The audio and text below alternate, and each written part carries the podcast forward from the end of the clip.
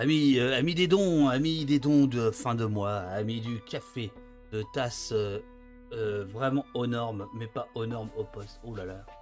Je sais pas, je sais pas comment ça se fait que j'ai cette tasse chez moi. Bonjour. Euh, bonjour McKinsey, bonjour, bonjour à toi McKinsey, bonjour à toi, bonjour à toi Matignon, bonjour à toi l'Elysée, salut à tous, bonjour, euh, bonjour Cugel, bonjour euh, Cataraxi, bonjour euh, Boto, bonjour Zulu 2000, bonjour Émile Cheval. C'est quoi cette bolinette? C'est une bolinette de la maison. Et Paul. bonjour, oui, c'est le, c'est le, hum, cabinet McKinsey qui m'a dit il faut rebrander. Hein faut, Euh. Bonjour euh, Clip, bonjour Jessie, Jessie, modératrice hors pair, ainsi que Eurial, modératrice et monteuse hors pair, à qui je demande de faire des ajustements jusqu'à jusqu'à pas d'heure. Aujourd'hui c'est jour de paye, 31 mars. Les virements vont partir pour ces deux jeunes femmes. Voilà. Euh, bonjour à tous, bonjour aux amis. Euh... Oh la tasse escroc. bonjour, bonjour, bonjour. 12 000 euros la tasse, euh, la MacTasse. Ça dépend. Alors, bon café du matin, la chaîne Paul Éthique. Bien sonnaire. Amis, de la librairie des Abbesses, bonjour. Merci beaucoup à Sabrina et aux autres sont venus hier. euh, C'était la sortie de 19h59 de mon nouveau roman. Euh, J'espère que vous allez bien. Bonjour Anthropop. Euh, avant, on repartait avec les pinces. Maintenant, on a une tasse à café chez Paul. Euh, Absolument. Une tasse Paul Bismuth. Et voilà. Bonjour les délinquants. Bonjour, bonjour, bonjour amis du café. Ah, et oui, et oui, oui. Alors aujourd'hui, nous avons un, artiste dans la. Il, est- chez lui. Euh, il, est, chez lui. Alors lui, je crois qu'il est plutôt, il est plus club que café. hein, J'ai l'impression. Euh, donc là, il m'entend. euh, Je, lui ai expliqué. hein, tant que vous n'êtes pas à l'écran, on ne vous entend pas et on ne vous voit pas. Voilà. On se voit bientôt au Libertalia, absolument, au mois de juin, Boto, avec grand, grand plaisir. Euh, bah, alors oui, euh, la Mactas euh, est facturée 150 000 euros, mais ça ne veut pas dire qu'elle sera payée. Voilà. Oh, un, repor- un reportage sur le chanteur de Caméra Silence. Oh là là, ça longtemps ça. Bonjour, monsieur ZD, bonjour, bonjour. Bonjour des capitalistes. Aujourd'hui, on va parler d'art. On va parler de- on va parler de, peut-être de surréalisme, de dadaïsme, parce qu'il y a, de ça dans les affiches de, Jérémy. Euh, Jérémy, c'est cet artiste que nous avions découvert ensemble dimanche dernier, enfin pas celui-là, mais celui d'avant, à la manifestation de comment il s'appelle, de, euh, celui qui va perdre la Mélenchon. Oh là, je, vais vous énerver là. Je sens que je vais vous énerver. Je, je sens que je vais vous énerver dans le chat. Ah bon, je suis d'humeur taquine. Alors, euh, dans le sud, peut-être, il est possible que je vienne à Montpellier. Euh, euh, quelque chose comme le 19 avril. euh, voilà. Pour un débat autour de Bolloré. Voilà, voilà, voilà. Bonjour, euh, Papissat. Allez, ciao. Ça va pas dire des choses pareilles? Je mets mes mains bien en les plaque sur le tableau. Mais non, c'est pour, pour vous réveiller. Merci le flanc. Merci beaucoup le flanc pour ton euh, aide. Ah, ah, je crois que Jérémy se penche. Il essaie de lire le chat. Euh, c'est très rare les invités qui font ça. Là. Jérémy, euh, je, je vais essayer de mettre en plus grande définition, mais je, je, vous allez me dire, vous allez me dire si vous voyez mieux ou pas. Euh, voilà, mais ne vous inquiétez pas, parce que moi je remonte les questions qui sont en fait remontées euh, par euh, par Jessie. Voilà, coucou à l'invité, le flambeau. Merci, merci pour ton don, merci infiniment, absolument. Voilà qui va accélérer les virements des modos. Voilà, Néon réparé, absolument, vous pouvez y aller. Alors, attention. Mon cher Jérémy, ça va être à toi dans quelques secondes. Je te conseille de te tenir droit, hein, euh, au moins au début. Hein, c'est le, le- le premier effet, c'est. Merde, qu'est-ce que j'ai fait? Ah Non, c'est ça. Tac, tac, tac. La scène duo. Parce que, euh, oui, moi, Jérémy, je fais tout tout seul. Enfin, je veux dire, je fais la, la technique et tout ça. Alors, attention. Voilà, c'est parti. Jérémy, tout va bien? Raclement de gorge? Tout va bien. Oh, bon, bon, ça va, une, fois de fumeur. Bonjour. Bonjour. Bonjour. Alors voici donc le coupable, Jérémy. Bonjour. Je suis Oui. ravi de te recevoir au poste. Eh ben, merci pour l'invitation. Euh, je t'en prie, je t'en prie, j'enlève, j'enlève euh, la, la, la musique. Euh, je, je vais, euh, je vais. Alors on ne se connaît pas du tout. Je t'ai découvert en direct avec, enfin j'ai découvert ton travail, tes œuvres en direct avec avec tout le monde, tous les gens qui étaient dans le chat. Ah, de quelle marque cette tasse? Ici on est très Oula, je crois qu'il n'y a pas de marque. Elle est. Ah, euh, ah. ah, Il n'y a même pas un petit logo, rien du tout. Je suis Il désolé. n'y a je- même pas un pays. euh, Non, rien du tout. Elle oui, est un peu là- fatiguée, mais voilà, c'est tout Là, ce que je c'est peux vous dire de la tasse. Là, c'est vraiment. de- c'est peut-être très très haut de gamme, on ne sait pas. Une tasse aux normes, voilà. Salut l'artiste, te dit sorcière, etc. Alors, euh, donc, euh, ce, que, ce que, Jérémy, ce que je voulais te dire, c'est que, voilà, si tu n'arrives pas à lire le, le chat, de toute façon, moi, je, Mhm. je te remonte les questions que mettent de côté les, les, les- les modos. Alors, euh, ce que, ce que je suggère, est-ce que le son est bon, les amis? Est-ce que on nous entend bien tous les deux? L'un est-il plus fort que l'autre? Euh, si tu parles pas, évidemment, les gens vont avoir du. du- du- Tout est parfait, top.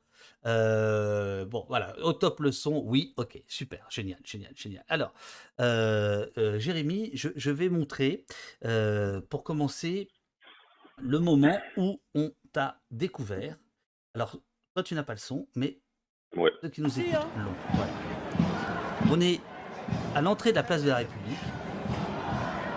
On est à l'entrée de la place de République et là je, je découvre ces affiches, trois affiches, très étonnantes, très sobres. Je ne sais pas si ça va marcher pour vous. Donc là, ce que c'est. je mets le direct.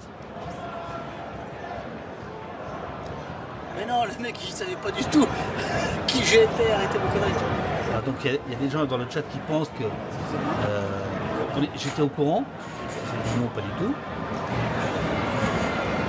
Donc Zemmour rangé là-bas, Macron en gilet jaune et bornier et Valérie Pécresse Non, Euh, en, euh, en militante. Ça, c'est trois affiches qui sont par-dessus. Ah, Elles sont signées, en fait, les affiches. Alors voilà, là je découvre Elles sont signées qu'elles sont signées. Elles sont signées à gauche. Et je vous mets le Elles QR code. Jérémy. Il y a un QR code. Alors je crois que je zoome pour demander aux gens s'ils veulent bien, s'ils veulent regarder, mais Ça marche pas euh, ça marche pas. Désolé. ça, Ah, le, QR euh, code euh, à l'intérieur du QR de- du Twitch de live, ça Et marche pas. C'est signé Jeremy. Voilà. Et donc je prononce Jeremy parce que Euh, évidemment, non, le café à 3 balles, c'est très très rare. Et en plus, euh, honnêtement, le. Et en fait, je sors d'un café, voilà, je, là, je sors de ce café-là qui s'appelle le Cube. c'est pas non plus euh, le Ritz, quoi. Le café était à 3 balles et en fait, le mec, quand je lui dis c'est un peu cher votre café, il me le donne. Et après, je découvre tes affiches et c'est Ah. la- c'est la beauté de la vie. Voilà. Et dans le chat, à ce moment-là, je ne sais plus qui, je, je, je, je, je- je suis désolé, mais euh, certains ici disent euh, Ah, mais il faut l'inviter au poste. Faut l'inviter au poste. Donc en rentrant, euh, je vais regarder ce Jérémy et je découvre ton, euh, site qui s'intitule distorsion.fr. Et euh, c'est la raison de ta convocation ce matin. Qui es-tu, Jérémy? Ben, je suis un, un artiste qu'on pourrait ranger dans la classe des street artistes parce que la très grande majorité de mes œuvres, je les pose dans la rue. Euh, donc euh, voilà, je fais de l'art depuis, euh, enfin en tout cas, je fais de l'art dans la rue depuis maintenant presque six ans, si je dis pas de bêtises. Et voilà, et donc ça c'est une de mes, un de mes projets. en tout cas, c'est mon projet du moment. Et c'est un projet qui m'a pris beaucoup de temps à, à monter, etc. Alors, je, il paraît que j'ai dit une bêtise. En fait, il paraît que ça marchait très bien le QR code pendant le live, euh, me dit Nosdust. Donc euh, voilà. Et effectivement, Sorcière rappelle que je ne suis pas évidemment le seul à m'être arrêté. à- à- Il y a beaucoup de gens qui se sont arrêtés devant, devant ces trois affiches. On va commencer par ces trois affiches-là, puis après on va élargir à ton travail, si, si- si tu veux bien. Ouais. Ces trois affiches, on, va, on va garder le mystère pour l'instant. il y a effectivement tout un tas de gens qui, comme moi, s'arrêtent, prennent des photos, euh, posent devant, rigolent, s'interrogent, se demandent ce que c'est, etc. Est-ce que toi, alors à quel moment tu avais mis ces affiches Là, on est donc le dimanche, pas dernier, mais celui d'avant. C'est la marche pour la 6ème République de, Mélenchon. À quel moment tu décides de mettre ces affiches là sur le parcours, juste à l'entrée? C'est immanquable, quoi. quand est-ce que je décide? Je pense que c'est, je pense que c'est quelques jours avant ou peut-être une semaine avant, j'avais vu que la, en fait, j'ai vu que le parcours de la marche se passait entre euh, Bastille et République. Ouais. Et donc du coup, euh, donc là, ce qu'on voit, ce sont donc des affiches, euh, c'est des reproductions des peintures originales que j'ai, dont on pourra parler un petit peu après. Ouais. Euh, et donc du coup, je me suis dit, voilà, en fait, il y a toute une le fait que j'ai fait des peintures originales et que je les ai posées dans la rue, et que je les ai posées à des endroits bien spécifiques, donc comme on, va en parler, elles n'ont pas forcément été beaucoup vues. Et donc en fait, euh, l'idée avec ces reproductions-là, c'était de me dire bon bah voilà, maintenant que j'ai fait un travail artistique, euh, maintenant que j'ai posé toutes ces affiches à des endroits qui faisaient sens, etc., et que ça faisait œuvre, euh, l'idée c'était du coup maintenant après d'essayer de, bah, de, les diffuser, de les montrer quoi. Et donc effectivement, voilà, j'ai fait des, reproductions que j'ai posées le matin même, juste avant la, juste avant la marche. Je suis arrivé, je sais plus, je crois vers 7 heures et j'ai tabassé entre République et Bastille euh, et j'en ai posé une cinquantaine. Donc il y a eu des grands, il y a eu des plus petites. J'ai fait, euh, j'en ai posé comme ça sur tout le long du parcours pour qu'effectivement, bah voilà, les gens puissent les voir et, euh, et lors de la manifestation, euh, bah voir ça, se poser des questions, réagir, euh, etc. Quoi. Donc tu, tu, tu, tu, as regardé les gens regarder tes affiches, tu es resté, tu as pris des photos. Alors, tu... Non, moi j'ai pas pu rester personnellement parce que j'avais des j'avais des, obligations familiales. Euh. Donc du coup, je suis parti un petit peu au début de la marche vers 14 heures. Donc j'ai quand même eu pas mal de réactions sur le moment parce qu'en fait j'ai commencé vers 7-8 heures. Au début, il y avait personne, c'était calme. Il y avait juste effectivement tous les techniciens qui montaient à République, etc. Et puis en fait, plus en me rapprochant de plus en plus de Bastille, je commençais à avoir des groupes, etc. Donc euh, voilà, il y a eu des petits euh, des petits moments assez sympas avec avec les gens qui étaient venus pour la marche, qui se marraient, qui prenaient des photos, qui commençaient du coup à se poser des questions, à dire c'est vous, etc. Il y a eu des petites discussions qui étaient qui étaient assez cool. Euh, et puis voilà, au moment, au moment de la marche, du coup, enfin au moment vraiment quasiment euh, après, un peu après le départ de la marche, j'ai dû, j'ai dû partir. Euh, par contre, j'ai des gens qui travaillaient avec moi sur le projet, notamment Julien Boustani, qui est le réalisateur des vidéos qu'on qu va, va voir tout à l'heure, absolument. Ouais, qui lui est resté sur place et a filmé, a archivé, etc. les réactions des gens. Est-ce qu'il y a eu des malentendus, par exemple? Donc tu, tu, tu colles les affiches. Est-ce qu'il y a des gens qui, comprennent pas ta démarche? On n'a pas expliqué pour l'instant, mais euh, ouais. c'est une façon aussi d'expliquer. Euh... Ouais. Euh, spécifiquement, euh, spécifiquement lors de la marche de la six, pour la sixième République, j'ai pas eu de, j'ai pas eu de, de moment où effectivement les gens ont, pas compris. Il y avait des interrogations, ça se sentait effectivement les gens euh, se posaient des questions. C'était vraiment, mais il y avait quelque chose d'assez intérieur finalement. J'ai pas eu de, gens qui sont venus me voir en me disant pourquoi tu fais ça, qu'est-ce que c'est que ça, euh, pourquoi tu mets ça? Non, non, pas du tout. Il n'y a pas eu d'agressivité. Euh, c'était très bon enfant. Euh, puis bon, voilà. En plus, un départ de marche comme ça. en plus, c'est pas une manif, donc c'est quand même déjà beaucoup moins tendu. On sait que ça va pas forcément être quelque chose qui va être qui va qui peut verser éventuellement dans des dans des accès de violence, etc. Donc du coup, euh, voilà, il y avait quand même une très bonne ambiance, c'était euh, bon enfant. Et non, j'ai pas eu de réaction, en tout cas à ce moment-là, euh, de gens qui se sont posés des questions et qui ont voilà, qui ont mal réagi. Alors, euh, l'origine de, de, de, ton travail, si, si j'ai ouais. si bien compris, euh, parce que tu as un site, euh, c'est celui qui, que, que, le QR code, auquel le QR code mène. Ce site s'appelle distorsion.fr et euh, bah, je vais le montrer. Tiens, il est là. Voilà. Alors, alors déjà, bon, il y a, y, a, y, a, y a tes œuvres, certaines de tes œuvres. Euh, là, on voit Macron et Bornier, Gilles jaunes et Bornier, François Hollande, Sandan, Sarkozy, Karcher, Zemmour. En fait, il y en a d'autres. Euh, le, le, site n'est pas à jour. ouais, non, le site n'est pas à jour. On est, euh, en fait, on est un peu surchargé de travail parce qu'on est une toute petite, toute petite équipe. Donc, euh, du coup, c'est vrai qu'on a du mal à tout faire. Et puis, c'est vrai que, bon, on en parlera peut-être après, effectivement, mais ça a été, ça a été un mois et demi. dense. Au moment où j'ai commencé, ouais, très, très, très, très dense. On va dire ça comme ça. Ouais. et donc, il y a le, le, le site n'est pas à jour. Il est très bien fait le site. Et donc, il y a évidemment les motivations. Et donc, ce que l'on comprend, c'est que grosso modo, tu nous expliques que le monde dans lequel on est est un monde fictif, que euh, contre le storytelling euh, actuel, tu proposes en fait un, contre-storytelling, ce que moi j'ai appelé euh, storytelling, pardon, ce que, moi j'ai appelé un, détournement et un contournement de, ce qui nous est fait. C'est ça à l'origine le, ton point, c'est-à-dire que c'est vraiment une affaire de récit au départ.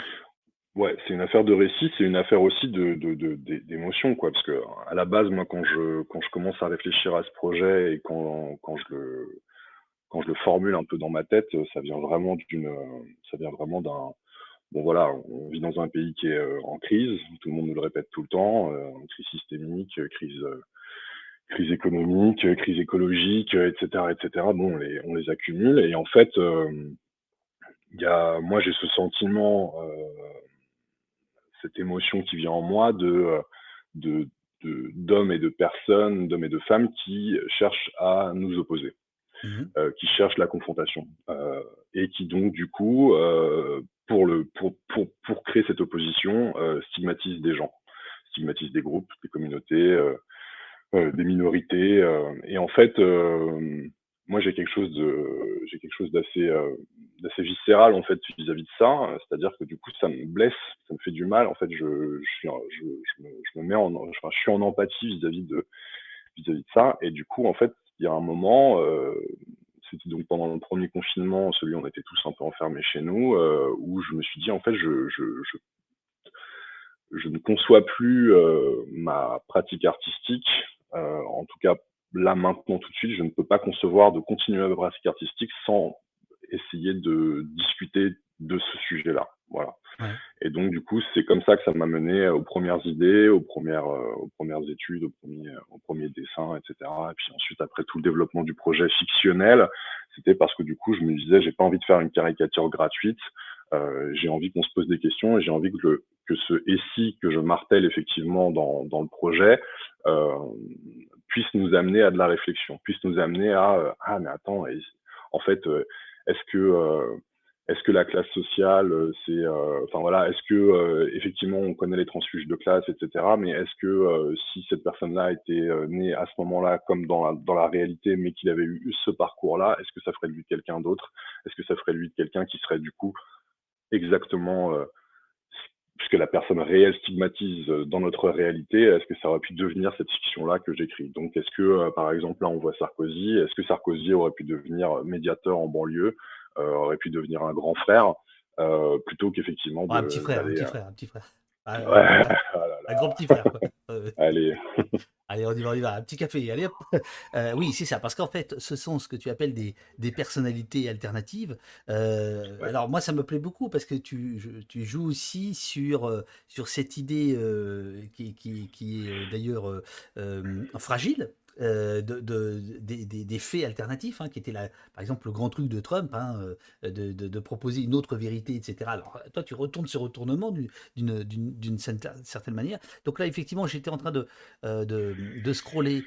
par exemple, si on prend bon, bah, François Hollande, tous tes personnages sont sur le même mode, c'est-à-dire qu'il y mmh a des citations soit de ces personnes-là, soit des gens proches qui parle de ces personnes. Ensuite, il y a les, tableaux.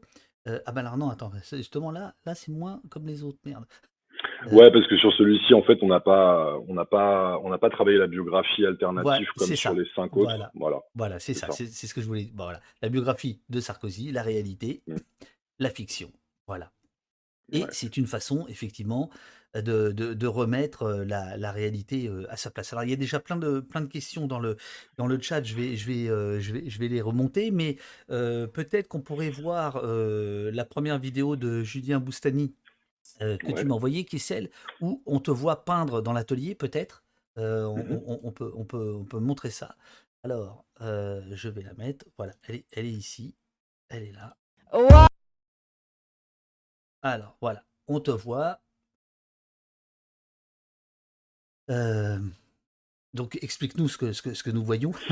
ouais, alors en fait là du coup donc donc c'est le processus de création des peintures. Donc voilà, on me voit d'abord, je travaille au quadrillage, donc euh, c'est une technique qui me permet effectivement de dessiner en, grand et d'avoir des bonnes proportions et de pas me planter, parce qu'effectivement, quand on cherche à faire des, visages un peu réalistes, surtout avec cette technique-là, euh, ça demande un peu de, ça demande un peu de rigueur, quoi. Et donc voilà, du coup, tout ce qu'on vient de voir, c'est un tout petit résumé, effectivement très très rapide, en quelques secondes, de euh, la méthode en, gros que j'ai employée pour faire la peinture. Donc je travaille à la peinture à, à l'huile, donc avec du pastel à l'huile, qui est un, enfin, qui est un médium qui me permet en fait de travailler euh, un peu comme du dessin et un peu comme de la peinture. C'est-à-dire que là, on me voit, voilà, je suis plutôt en train de crayonner, etc. Et puis ensuite, après, je vais venir lisser, en fait, dégrader les couleurs entre elles.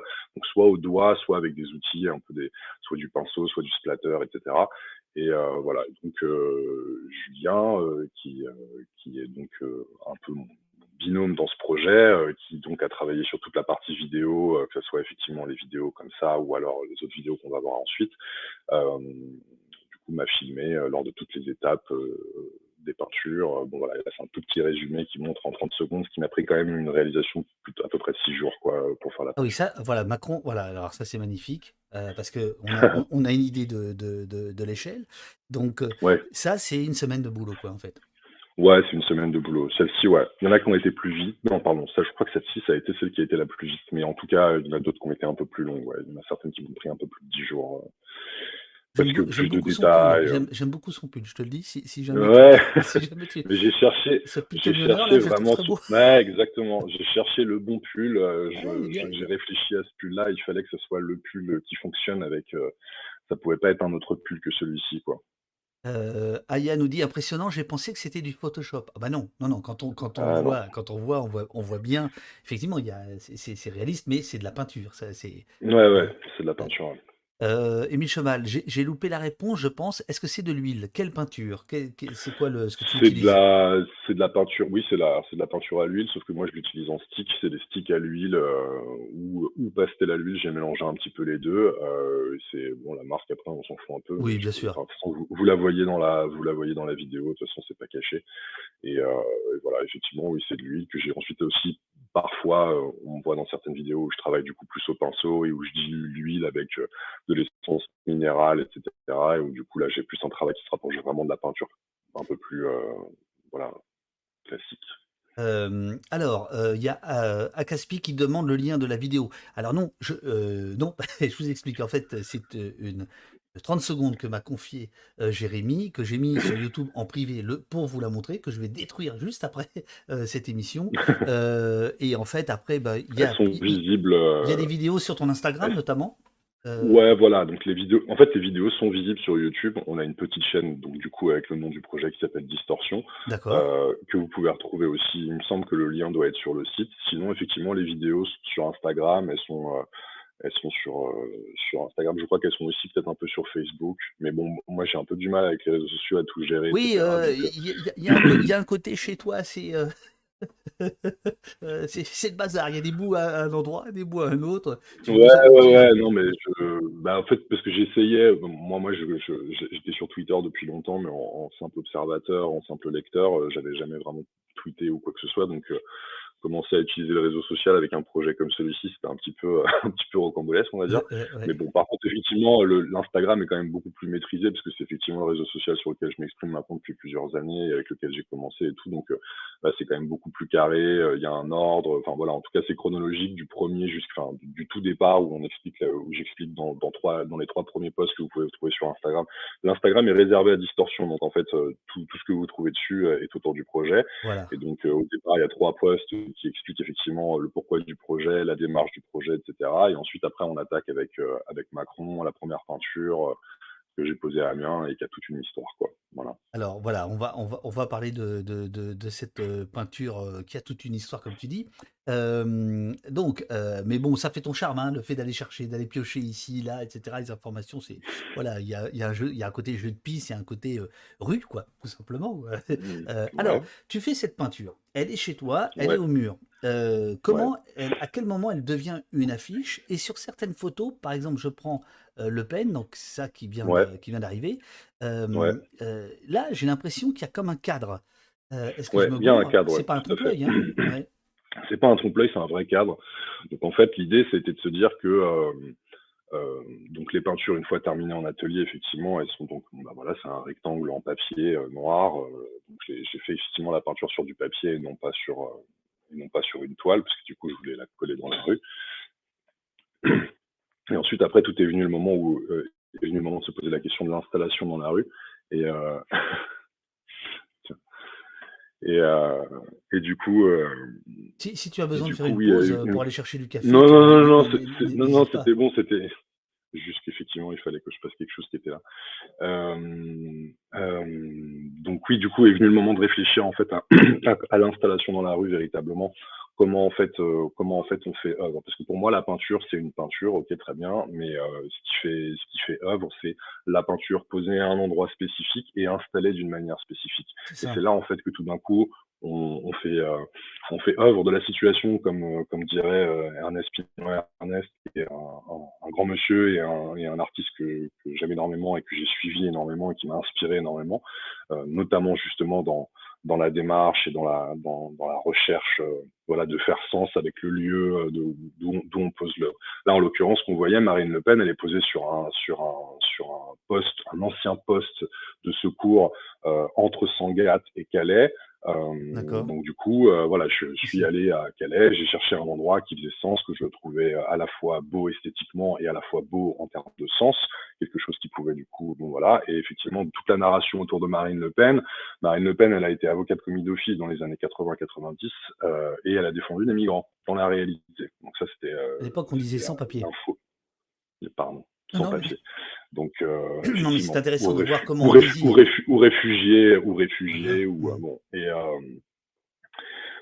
donc du coup, à partir de ce, à partir de ce point, de ce point-là, euh, je me dis ok, très bien. Donc, euh, et si en fait, elle avait rencontré euh, un homme à l'époque qui était proche des associations de défense pour pour les réfugiés, pour les migrants, pour les sans-papiers, et que elle s'était euh, elle était tombée amoureuse de cet homme, cet homme qui était un homme musulman avec qui du coup elle avait entamé une relation et que cette relation l'avait mené du coup à découvrir euh, à découvrir la foi, à découvrir l'islam euh, et donc du coup à travers tout ce cheminement là qui prend donc du coup des années, bah, elle décide finalement de se voiler, elle rompt totalement sa sa, relation avec sa famille politique et avec sa vraie famille, euh, et du coup décide de continuer son métier d'avocate euh, et de euh, plaider et de défendre les migrants. Et à la suite de ça, dans la fiction, j'écris qu'en fait finalement, pour être plus proche,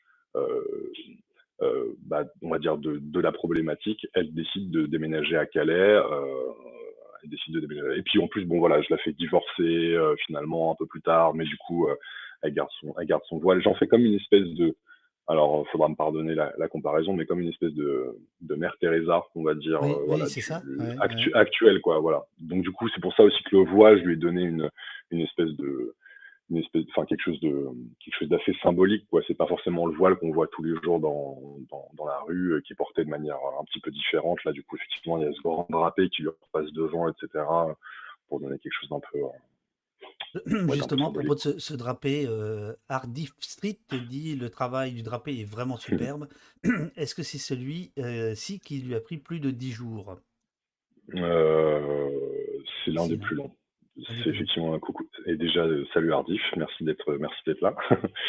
euh, ah, vous le connaissez? Ah d'accord, t'as, t'as, ouais, t'as, t'as fait un copain, quoi. Ah ouais, d'accord. Bah écoute, euh, non mais j'ai balancé une story hier soir. Je, je connais pas, alors euh, il est je sais pas chez qui je Non mais j'ai, j'ai balancé une story hier soir et puis voilà, il y, a des, y a des gens, soit des copains, soit des gens qui suivent, qui, qui sont peut-être là parmi nous, donc donc c'est cool, tant mieux, ça fait plaisir, ça donne de, ça donne de la force. Euh, celui-ci a pris beaucoup de temps. En plus, en l'occurrence, celle-ci, c'est la seule des peintures euh, que j'ai présentées, que j'ai recommencé. Parce qu'en fait, c'est à la base, euh, quand je suis sorti du premier confinement, c'est la première peinture que j'ai réalisée. Euh, enfin, en tout cas, Marine Le Pen voilée, c'est le premier personnage sur lequel j'ai travaillé. J'ai réalisé trois, trois études. Euh, une en pointillisme, qui est une méthode que j'utilise aussi de temps en temps, de, qui se rapproche plus du dessin. Euh, une à l'encre de Chine, euh, voilà. Et puis finalement, cette méthode-là que j'ai découvert, enfin, que j'ai tenté, on va dire, euh, voilà. Donc j'ai réalisé une peinture entière euh, de Marine Le Pen en voile, mais qui n'allait pas du tout, qui était, euh, enfin que moi je trouve horrible et que je du coup je ne montre pas parce que je la trouve complètement ratée. Et elle était ratée dans plein de sens. Elle était ratée au niveau du au niveau du sens. Je lui avais fait un voile un voile beaucoup trop sombre, du coup ça lui faisait quelque chose de, de très dur, etc. Et puis donc du coup je pense aussi qu'en plus ça aurait pu être mal interprété. Là, le fait de lui mettre un, donc du coup, j'ai recommencé la peinture une fois que j'ai eu terminé les cinq premières, j'ai recommencé la peinture, celle-ci, et voilà. Et donc du coup, le fait de faire ce voile turquoise, vert, euh, d'aller vers quelque chose de beaucoup plus doux, d'avoir un visage très lumineux, souriant, enfin en tout cas demi souriant, quelque chose de très apaisé, ça permettait de comprendre en fait où était, enfin, qui était ce personnage. C'est pas juste Marine Le Pen voilée, c'est un vrai personnage, quoi. C'est une, une, une fiction. Voilà. Alors, c'est marrant parce que dans le chat, il y a des, une incompréhension. Pourquoi je pose autant de questions sur euh, la technique hein, euh, Il y a Bleu comme ah. l'enfer qui dit voilà, quand on veut évacuer le sens, on parle technique. Moi, je pense que les deux sont liés. Je pense que les deux sont liés. Euh, je pense que voilà, l'explication que tu donnes sur comment tu arrives à ce, ce foulard-là, cette couleur-là, mmh. cette, cette, cette texture d'une certaine manière, je, je pense que c'est aussi une explication politique finalement. Je, veux dire, il n'y a pas de voilà, il y a pas d'innocence dans la, dans, la technique. Et je pense qu'au fur et à mesure où tu racontes, ben voilà, que là tu as voulu mettre de la douceur pour mettre encore plus de perturbation ou de distorsion, euh, mmh. je, trouve que c'est lié. Voilà. Euh, euh, c'est pas ici qu'on évacue le sens des choses, cher bleu comme l'enfer. C'est vraiment pas la bonne, la bonne chose, quoi. Voilà. Je pense que c'est le nombre de portraits qui fait sens. Hein. Bien sûr, bien sûr. Zulu 2000 dit, je pense que c'est le nombre de portraits qui fait sens de la démarche aussi. Est-ce que c'est quelque chose que tu as envisagé dès le départ? Il y aurait une série? Ouais.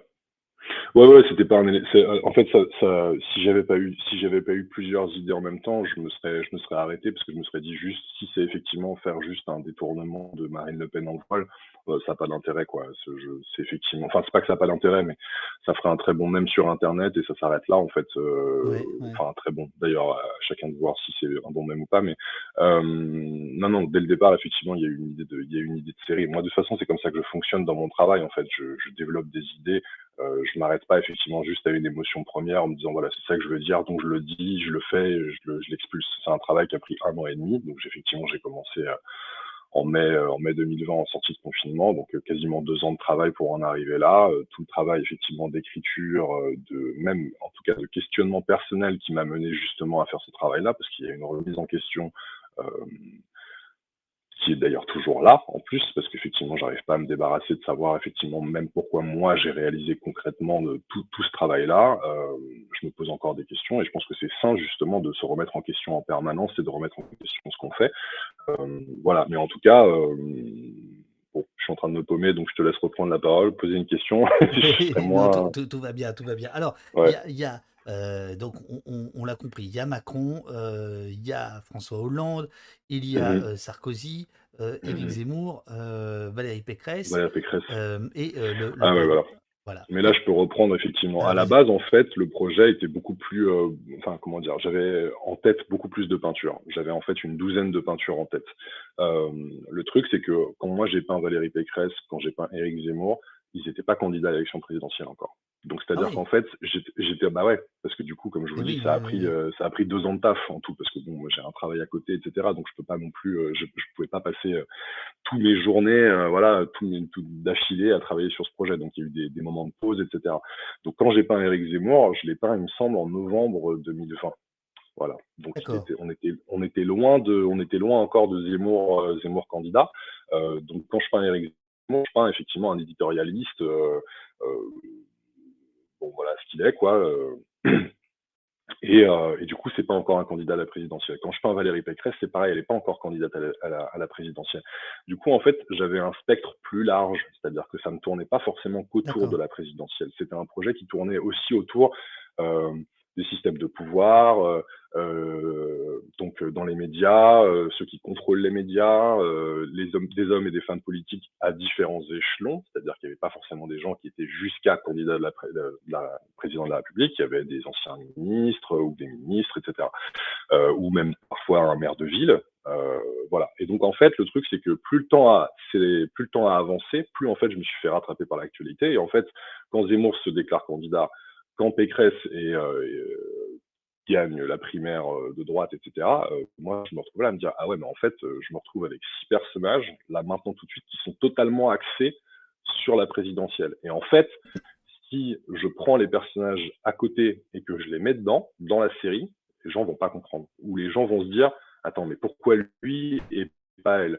Le fait de d'être dans la temporalité des élections présidentielles, d'être dans l'actualité des élections présidentielles, commencer à parler de ça et sortir un personnage en plein milieu qui du coup n'avait rien à voir avec les élections présidentielles, je pense que du coup ça aurait perdu du sens Mhm, plutôt que d'en ajouter. Ouais. Donc j'ai fait le choix, donc j'ai fait le choix, euh, d'ailleurs très tard, hein, je crois que c'était au mois de février, juste avant de lancer Macron, j'ai fait le choix effectivement de retirer des peintures et de me dire ok celle-ci, on verra, peut-être pour plus tard, peut-être différemment, etc. Et donc du coup c'est pour ça que j'ai axé sur ces six-là parce qu'effectivement c'est soit président actuel, soit des anciens présidents, soit des candidats à la présidentielle.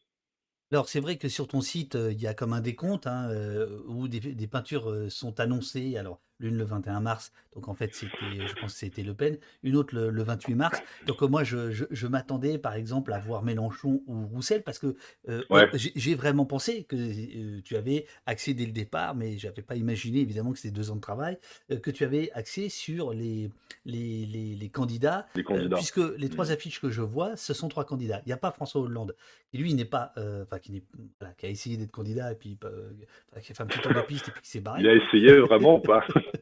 Ah, il semblerait. Est-ce qu'il a vraiment essayé?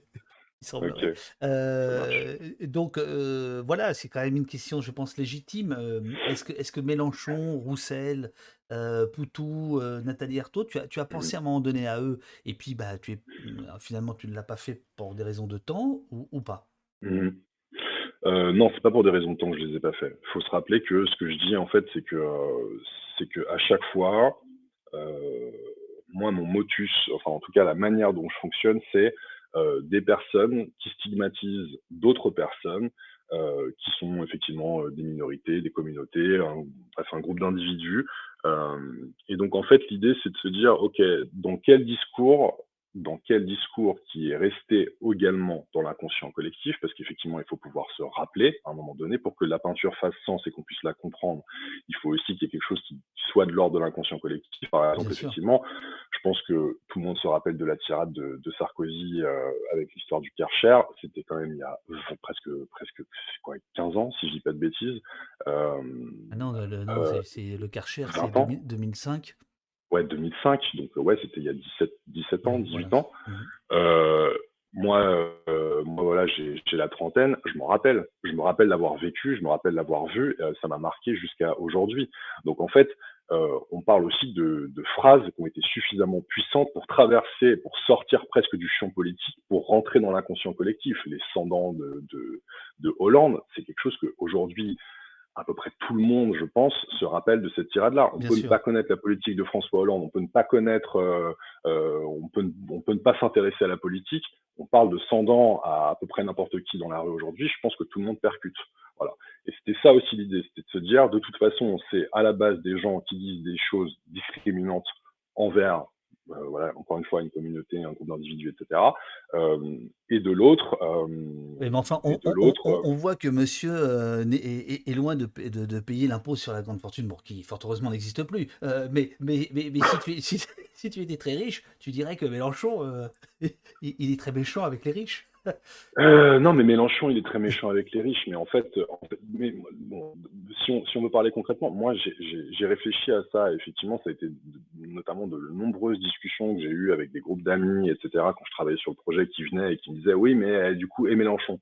Et en fait, c'est marrant parce qu'il y avait toujours ce, c'était jamais et Nathalie Arthaud, hein, qu'on soit ouais. clair, ou euh, c'était jamais euh, et Philippe Poutou, c'était toujours et Mélenchon. Parce qu'en fait, Mélenchon, il y a ce truc-là où en fait, il est assimilé effectivement à une personne qui a tellement, euh, voilà, euh, euh, de bagou, euh, enfin voilà, une espèce de, euh, une espèce de, de verve lyrique, euh, etc. Donc on se rappelle de lui sur euh, c'est moi la République quand il veut rentrer dans son cabinet, etc.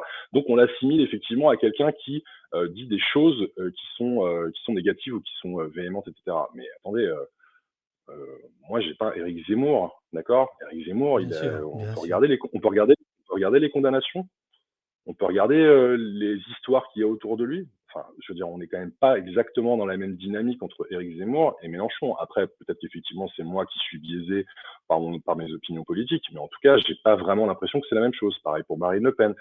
Euh, le fait de mettre François Hollande dans la série, c'est aussi de dire, attendez les gars, il y a un homme qui a été élu, euh, qui faisait partie du Parti socialiste, donc qui est un parti de gauche, ou en tout cas qui se prétendait être un parti de gauche, qui, euh, qui a fait des déclarations comme quoi son ennemi c'était la finance. Moi, quand j'ai entendu ça, euh, quand j'ai entendu la première fois euh, dire moi mon ennemi c'est la finance, je me suis dit ah ouais non mais en fait là c'est sérieux là, en fait on y va quoi. Donc effectivement on a il y a eu il y a eu moi j'ai vécu comme une comme une sorte de trahison le quinquennat de le quinquennat de François Hollande. Donc effectivement quand je décide de le peindre en sang c'est parce que ça a été la phrase de trop, ça a été la réplique de trop qui, qui a été bon évidemment il y a un tout petit truc qui est différent avec François Hollande, c'est que c'est pas des phrases qui lui ont été, enfin, qu'il a, qu'il a été, qui a été, qui ont été dites, pardon, de manière. Euh, oui, c'est une phrase rapportée. C'est une phrase rapportée. C'est une phrase rapportée. Donc c'est, c'est un petit peu plus délicat. Et en même temps, euh, voilà. Donc la peinture de François Hollande, encore une fois, moi je pose les originales dans la rue. Donc la peinture de François Hollande, je l'ai posée à Tulle. Ce que vous voyez, c'est donc euh, la ville de Tulle. On est sur les hauteurs de Tulle. Je l'ai posée donc ça, vendredi ça, c'est l'affiche originale. Ouais, c'est les peintures originales. Tout ce que, vous voyez sur. C'est ça. Tout ce que vous voyez sur Instagram, c'est euh, les peintures originales. Moi, j'ai même pas encore commencé à communiquer et à parler de à parler des affiches de reproduction que j'ai faites. Euh, moi, je viens de finir. Je suis rentré de je suis rentré de Calais euh, bah, le week-end dernier.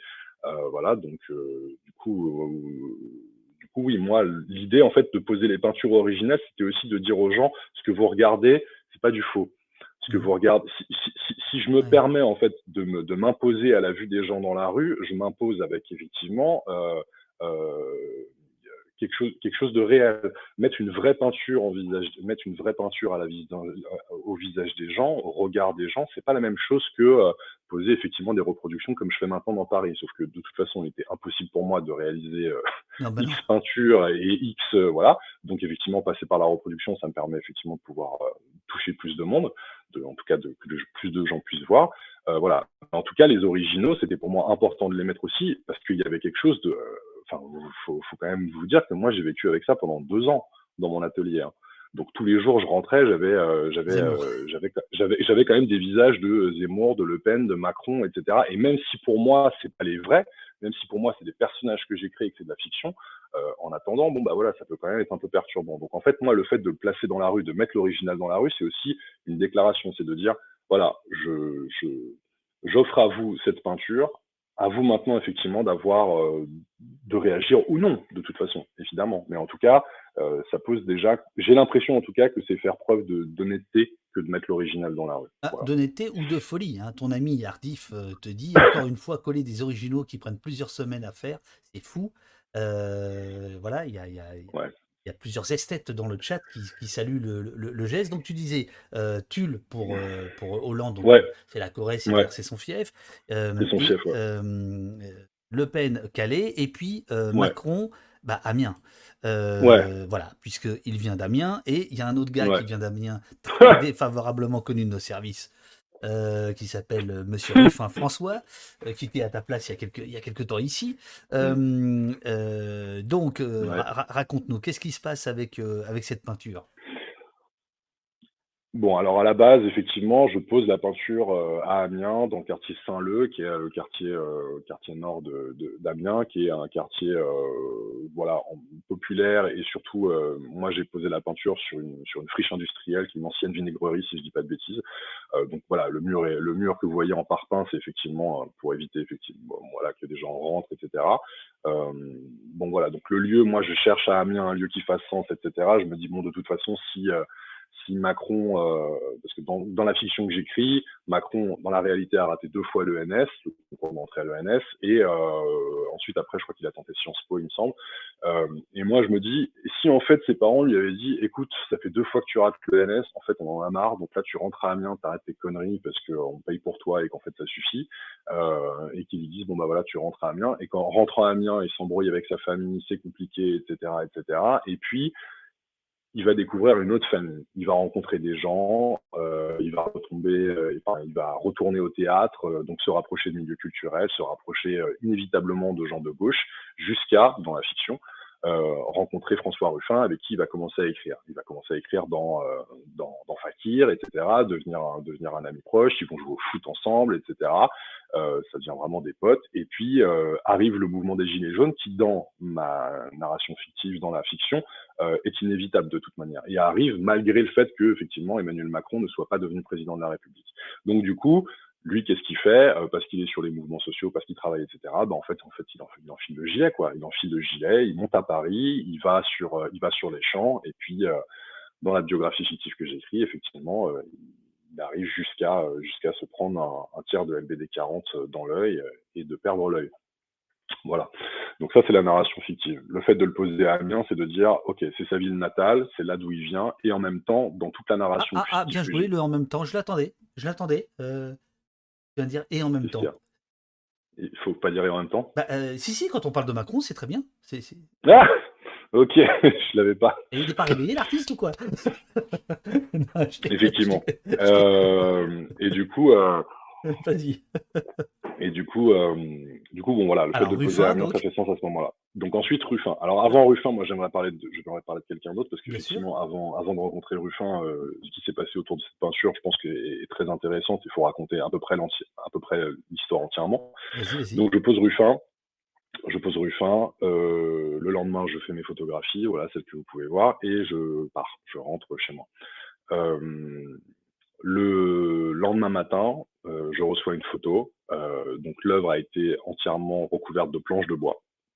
Toute, l'œuvre a été recouverte de planches de bois. Donc c'est très étrange parce qu'effectivement moi je suis habitué à faire des peintures dans la rue et qu'elles soient soit repeintes, soit simplement décollées, arrachées, etc. Là le fait qu'elles soient recouvertes de planches de bois, je me dis ah mais attendez c'est quand même assez étrange cette histoire. Bon bref donc en fait, les jours avancent et tous les jours, il y a des espèces de, de comment dire, de rebondissements. Donc, d'abord, il y a des gens qui sont de manière totalement euh, comment dire autonome qui ont qui avaient pris des photos de la peinture qui sont venus coller par-dessus le plaquage en bois la photo de la peinture. Donc déjà hyper drôle le fait que ce soit des, des, des, gens des citoyens des qui viennent et qui reprennent possession effectivement du mur. Donc euh, déjà j'étais là genre waouh trop cool. Ensuite après il y a eu euh, les, les, affiches ont été enlevées. Il y a un artiste Damien que j'ai trouvé incroyable qui a refait une peinture de manière assez naïve euh, voilà, et qui a, qui a, collé cette peinture-là en format A4 sur le plaquage en bois et qui a marqué on a retrouvé ma croûte, donc euh, hyper drôle. Euh, voilà. Et ensuite, après, moi j'ai été, euh, je suis rentré en contact, euh, ça, ça fait rire. ah bah ouais, c'est génial, on est d'accord. Oui, et, et, ensuite j'ai été contacté, j'ai reçu un mail de d'une personne que vous connaissez, puisque c'est Mélanie Ngoigam. Oui, bien sûr. Donc, euh, Gilet jaune et euh, qui fait partie du collectif des mutilés pour l'exemple. Donc, euh, je reçois ce mail. le 3 avril à Paris. Exactement, c'est super parce que je voulais, je voulais justement passer le, mot. entre Châtelet et non entre République et, Stalingrad, si je dis pas de bêtises, le, rassemblement est en à République et il marche jusqu'à Stalingrad. donc je reçois un mail de Mélanie Ngoigam. bon déjà, je vous je, suis un peu tombé le cul de ma chaise en me disant ah en fait euh, ça a un effet réel dans le monde étant donné que Mélanie effectivement a été gilet jaune enfin en tout cas est gilet jaune et a été euh, victime de violences policières lors des manifestations du gilet jaune. Donc elle, ensuite après elle a monté ce collectif les mutilés pour l'exemple. Euh, et voilà dans ce mail hyper touchant elle me dit écoute ta peinture elle nous a fait poser beaucoup de questions et en même temps elle nous a beaucoup touché parce que en fait on s'est dit il y a des gens qui parlent de nous et là, euh, et là, je me suis dit, ok, euh, c'est cool parce que ça a été compris par les personnes, comment dire, par en tout cas les personnes qui l'ont vécu. Voilà, Mélanie. Voilà, exactement. Donc, effectivement, on a organisé une rencontre, on est retourné à Amiens et on est euh, et on s'est retrouvé devant le mur et on a passé une journée entière à discuter. Donc, elle m'a raconté le mouvement des gilets jaunes en long, en large et en travers. Elle m'a raconté euh, euh, le collectif des mutilés, euh, etc. Et donc, c'est une rencontre incroyable. Si, si, si, tu permets, je vais, je, vais préciser. Euh, Mélanie, c'est cette travailleuse sociale de Damien Nord qui va se retrouver tabassée par un commandant de CRS à Paris en, je crois, en avril 2019, qu'importe la date. elle a les bras en l'air, elle marche et elle prend un coup de tonfa euh, sur les, cervicales. Euh, et depuis, euh, c'est l'une des chevilles ouvrières du collectif Mutilé pour l'exemple, qui regroupe principalement des gilets jaunes mutilés, qui ont perdu un œil, qui ont perdu une main, qui, qui, pour certains, sont dans une détresse sociale, ou au contraire dans un grand dans un grand combat, etc. Et c'est une très très belle personne qui se trouve être par ailleurs au centre, quand je dis au centre, c'est à la moitié de mon film, et qui déroule un discours absolument extraordinaire. Et moi d'ailleurs, je l'ai, voilà. Moi d'ailleurs, je l'ai découverte dans votre film. C'est-à-dire que moi j'ai vu le film Un pays qui se tient sage à la sortie. alors je sais plus de quel confinement parce que c'est tout un bordel donc je, les dates en plus je suis pas je suis pas hyper fort mais effectivement j'étais allé voir le film avec Julien euh, le réalisateur euh, des, vidéos que vous avez pu voir, euh, parce que bon, on se dit, on s'est dit, ok, c'est le film qui parle d'une des thématiques fortes qu'on développe dans le projet, il faut qu'on, il faut qu'on voit, il faut qu'on se renseigne. Bon, alors évidemment, la gifle l'énorme l'énorme gifle et puis du coup les, les, multiples litres de bière nécessaires après du coup en sortant du film pour essayer de faire passer le pour essayer de faire passer le choc. Et effectivement je, je vois Mélanie dans, dans le film. Et en fait quand elle me contacte bon en l'occurrence, le film, je l'ai vu il y a plus de plus d'un an, an et demi, deux ans, je me rappelle plus quand est-ce que je l'ai vu. Euh, et donc, en fait, quand elle m'envoie le message, je me dis, tiens, mais Mélanie, ça quelque chose. Et, puis, du coup, je tape dans Internet et là, je tombe sur bah, un pays qui se tient sage et je fais, ah, purée, d'accord. Donc, c'est là, en plus, que ça a été encore plus, euh, encore plus. Mais effectivement, moi, je l'ai découvert dans, dans, dans votre film. Et, alors donc, euh, Mélanie euh, prend contact avec, euh, avec toi. vous voyez, il y a ces très très belles photos là, je trouve. donc les photos qui ont été réalisées par, par Juliette Jacobs, donc la photographe qui, qui m'accompagne sur tout le projet. D'accord. elle fait toutes les photos documentaires autour du projet. Donc moi, il y a toutes les photos que je fais de mes œuvres. Donc ça, c'est effectivement mes photos. Par contre, après toute la partie documentaire qui documente, qui archive tout ce qui s'est passé, c'est Juliette Jacobs, qui est une photographe belge travaille avec nous euh, depuis le début du projet et qui fait des photos magnifiques et qui est, qui est une personne euh, d'une incroyable gentillesse, douceur et qui a un regard hyper euh, hyper intéressant sur le projet et qui du coup elle écrit aussi un journal de bord sur sur le, sur le projet où elle raconte effectivement tout ce qu'elle vit, tout ce qu'elle voit. Donc ça c'est sur son compte Instagram à elle. Donc je crois que c'est J Jacobs sur en tout cas si vous allez sur Instagram vous pouvez retrouver je la tag tout le temps à différents endroits. Juliette comment tu dis? Juliette Jacobs. Jacobs. Bon, ben, je, pense que Uriel va, va, retrouver. Alors, donc là, on, devine euh, derrière euh, Macron, euh, donc c'est l'original, qui est effectivement abîmé. Déjà, il n'y a plus de cadre. C'est déchiré par endroits. Donc, c'est. parce qu'on est passé. en fait, Voilà. Les planches de bois. Ouais, c'est ça, les, des planches de bois, de la peinture posée par-dessus, etc. On est passé à un moment donné où Mélanie m'a dit, écoute, euh, nous, euh, les gilets jaunes, euh, on a décidé d'enlever le, on a décidé de, d'enlever le plaquage en bois. Donc on va faire une action, on va y aller, et on va enlever le plaquage en bois. plaquage en bois dont tu n'as pas dit qui l'a mis, tu, tu sais ou pas? bah alors, apparemment, euh, si je dis pas de bêtises, donc il y a des gens à Amiens qui ont été extraordinaires, qui ont fait un boulot de fou, euh, de, de croisement d'informations, de recherche et tout ça. Donc il y a eu effectivement une part de travail du courrier Picard, mais il y a qui a, qui a cherché à, avoir des informations autour de pourquoi ça avait été euh, masqué comme ça, etc. Euh, puis il y a aussi des, des gens, euh, voilà, je crois qu'il y a un directeur de salle de concert, il me semble. Euh, bon, je sais pas exactement les noms de tout le monde, etc. Mais il y a vraiment des gens sur Facebook notamment euh, qu'on qu qu cherchait, qu'on menait l'enquête, etc. Donc apparemment, je crois qu'au tout départ, c'est la préfecture qui décide de masquer. Euh, donc c'est. Euh, Mais c'est drôle parce que le masqué, il y, y, a un côté respect. De l'œuvre. Ils, ne la détruisent pas. Enfin, tu vois, c'est compliqué comme. Euh, Alors, c'est respect de l'œuvre et en même temps, c'est censure. Ah, bien sûr. Euh, enfin, censure. Bon, moi, au début, j'utilisais pas ce mot-là parce que, bon, encore une fois, c'est une action qui a été faite illégalement dans la rue. Donc, euh, bon, se dire censurer une fois qu'on a fait un truc illégal, qu'on a posé un truc qui n'a pas à être là forcément à la base, c'est un peu compliqué selon moi. Après, il y a des gens qui disent que c'est clairement de la censure. Moi, je n'arrive pas à savoir exactement. C'est de la censure, mais c'est pas justement, c'est pas de la censure brutal. C'était ouais. Enfin, donc je ne sais pas si ça, je trouve ça, je trouve ça plus pernicieux finalement. C'est vicieux. Je trouve ça plus, tu vois, de la masquer. et en fait, moi, je pense aussi qu'il y a eu un truc, c'est qu'ils ont eu peut-être peur de l'enlever parce que c'était l'image du président. Il y a peut-être un truc comme ça. Je me suis posé la question à un moment donné de me dire, attends, s'ils l'ont pas viré, c'est peut-être parce que c'est le président actuel et que enlever un portrait du président, on sait ce que ça a coûté à certaines personnes. On sait que, voilà, en tout cas, jusqu'à une loi qui, est, passée ensuite après, il me semble. Bref. Donc bon, en tout cas, voilà. Ils ont mis euh, nous dit c'est pour garder une preuve aussi. On cache ce qui pourrait être utilisé plus tard contre la personne. Un élément euh, matériel, comme ils disent. Pourquoi pas, effectivement. Bon, euh, en tout cas, les gilets jaunes, les gilets jaunes se regroupent, mènent une action. ils me préviennent, ils me disent on va enlever le plaquage en bois. Et effectivement, le lendemain matin, ils m'envoient une photo avec la peinture, la peinture découverte. Donc moi, euh, hyper content, etc. Euh, voilà, donc on discute et puis on se dit bon bah finalement on va, on va, moi je vais, je vais remonter à Amiens pour aller discuter, pour rencontrer tout le monde et tout. Et puis euh, abracadabra, euh, deux jours plus tard ou trois jours plus tard, je sais plus ce qui se passe, euh, à nouveau un plaquage en bois. Ah, ah nouveau non, un ah, j'ai cru j'ai Ah ouais, c'est- ouais. j'ai- cru que c'était ça qui sortait du chapeau, c'était Ruffin. Non, c'est Non, un non, autre non. plaquage. D'accord, ok, excuse-moi. Non, non, un nouveau, un nouveau un plaquage en bois. Donc là, il y a eu carrément des vidéos sur Facebook de gens qui ont filmé pendant qu'ils étaient en train de remettre le plaquage avec une Ah, femme qui dit vous avez pas honte, etc. Donc c'est hyper cool. génial, génial. Là, apparemment, ce serait pas la préfecture, mais ce serait la métropole. Et ensuite, après, la métropole d'Amiens aurait finalement décidé eux-mêmes, à nouveau, d'enlever le plaquage en bois. Apparemment, ce serait ça la, la vraie histoire. Euh, donc, euh, deux jours plus tard, ils ont à nouveau enlevé le plaquage en bois. Et euh, moi, quand je suis allé faire les repérages à Amiens pour euh, les murs, parce que j'y suis allé un peu plus tôt, j'y suis allé au mois de janvier pour euh, effectivement trouver un endroit qui me plaisait, etc. En fait, coup de peau complètement parce qu'effectivement c'était pas du tout prévu. Le jour où on part à Amiens, euh, moi je traîne sur Facebook parce que j'essaie justement de me dire j'aimerais bien pouvoir rencontrer des gens pour discuter avec eux, etc. Notamment des gilets jaunes. Et en traînant sur Facebook, je tombe sur euh, sur euh, sur une annonce comme quoi il y a le film de Ruffin euh, Debout les femmes euh, qui va être diffusé à, Cambon, une petite ville juste à côté d'Amiens. Euh, et du coup, il y a une, séance gratos. Moi, j'ai pas vu le film. L'équipe avec qui je suis n'a pas vu le film, donc on se dit bon bah on y va quoi.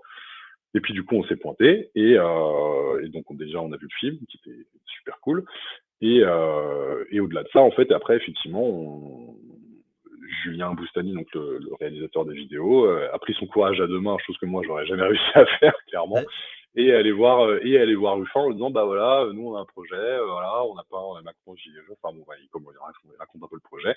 Ruffin, ça l'a amusé et du coup, il a filé la carte de son, de son assistant en disant bah écoutez, euh, envoyez-moi un message quand vous avez avancé, etc. euh, sur bon voilà. Donc du coup, on a on lui a envoyé un mail, etc. Et en fait, ce qui s'est passé, c'est que euh, Macron, que moi j'avais posté sur mon Instagram, euh, bon voilà, faisait sa petite vie. En plus, euh, Instagram c'est un réseau social qui est quand même plutôt positif, etc. Donc bon, Ouais, c'était ouais. tranquille. Et en fait, il y a une personne qui m'a envoyé un message en me disant, écoute, j'aimerais bien poster ton ton ton ton Macron gilet jaune sur Twitter. Je dis bah écoutez oui, moi je l'ai posté, mais bon j'ai six abonnés, donc euh, je suis pas sûr que ça fasse grand bruit. Et il me dit euh, ouais ouais, mais moi j'ai plus d'abonnés. Et je dis ok bah euh, vas-y pas de souci. Euh, et en fait, il poste le truc, et en fait, le, la personne, c'était donc un compte un Twitter qui s'appelle Anonyme Citoyen. 80 000 personnes qui le suivent. C'est connu, oui. Voilà. Donc, du coup, en fait, euh, quand c'est sorti, euh, bah là, ça a fait effet boule de neige, quoi. C'est-à-dire que c'est là véritablement que l'image a commencé à être de plus en plus euh, reprise. Elle avait été reprise déjà pas mal sur Facebook, notamment par les groupes de Gilets jaunes, qu'il avait partagé dans les groupes, etc. Donc, elle avait déjà un peu tourné, mais là, quand c'est parti sur Twitter, ouais, ça, c'est devenu, euh, c'est devenu assez, euh, assez viral, et notamment, ça a été repartagé par Mathilde Panot donc euh, députée, euh, députée La France Insoumise et euh, présidente du, du groupe La France Insoumise à l'Assemblée. Et à partir de ce moment-là, effectivement, bon bah l'image a été beaucoup plus encore encore plus vue, etc. Jusqu'à ce que finalement on rentre en contact avec avec François Ruffin et qui nous dit bah les gars si vous passez on se rencontre quoi et puis on va faire un petit truc. Donc du coup le jour où on est allé à Amiens, on a eu aussi rendez-vous avec François Ruffin qui qui est venu et qui et en fait, nous, on pensait faire une interview de François Ruffin, et en fait, c'est lui qui nous a interviewé parce que forcément, il est journaliste, donc du coup, en fait, il- on se refait il pas. nous a pas, ouais, il nous a pas, on voulait l'interviewer, c'est lui qui nous a interviewé, donc c'était très drôle. Et voilà, on a passé un moment qui était assez cool, int- intéressant, etc. Jusqu'à finalement qu'ils nous disent bon bah écoutez les gars, euh, si donc moi j'avais fait des reproductions à ce moment-là que je comptais reposer à Amiens et que j'ai donc aussi donné euh, au collectif des mutilés parce que eux voulaient utiliser, le m'ont demandé si c'était possible d'u- d'utiliser le visuel pour leur manifestation parce qu'ils pensaient que ça pouvait être euh, quelque chose qui pourrait leur permettre d'avoir une visibilité médiatique.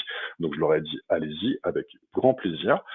Et, euh, et Ruffin m'a dit bah écoute, euh, on a euh, on a notre nouveau QG de campagne qui est en train de, on vient d'avoir les clés là il y a deux jours, euh, c'est en, en bordel etc. Euh, ça me ferait beaucoup plaisir de donner un espèce d'asile à Macron et de le poser et de le poser. Est-ce que tu peux le poser dans mon QG de campagne? Donc du coup j'y suis allé, j'ai posé cette reproduction avec le cadre comme je faisais dans la rue et euh, voilà, et ça lui a fait beaucoup plaisir. C'était très rigolo comme moment, euh, très sympa et tout. Et voilà, et puis il m'a filé euh, toute sa bibliographie, donc j'ai eu des choses à lire après.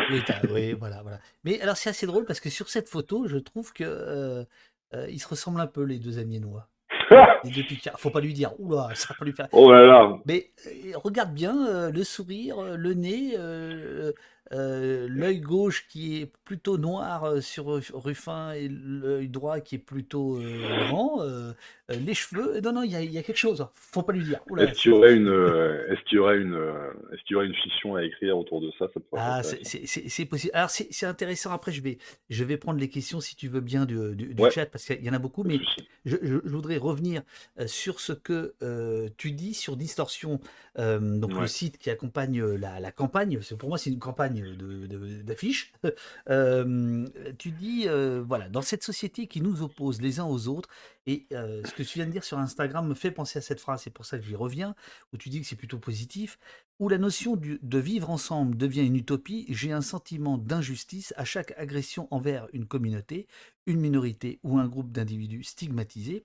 Le projet Distorsion consiste à créer une œuvre fictionnelle qui parle de ce qui nous divise en pointant l'absurde et en cherchant à renouer le dialogue. Et je dois te dire, et là je comprends mieux en t'écoutant, quand j'ai lu ça, j'étais j'étais un peu surpris parce que je trouvais tes affiches plus rentre dedans que ta démarche, qui est une démarche très louable, mais de renouer le dialogue, vivre ensemble, c'est des considérations qui sont, qui sont tendres.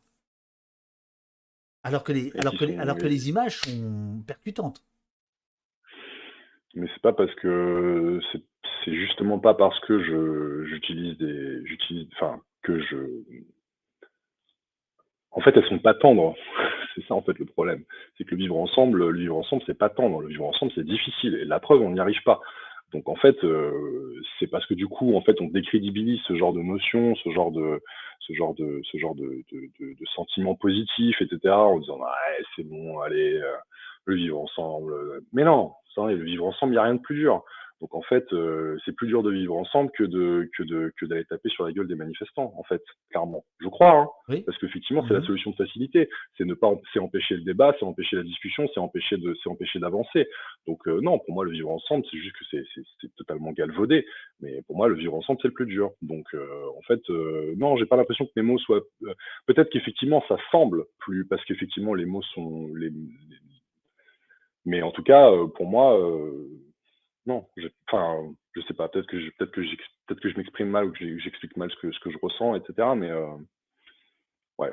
Alors, en tout cas, Valeur Anarchiste, lui, a très bien compris, puisqu'il parle de ça fait du bien la générosité artistique. Ça nous a manqué pendant les Gilets jaunes. Chapeau, l'artiste. Voilà.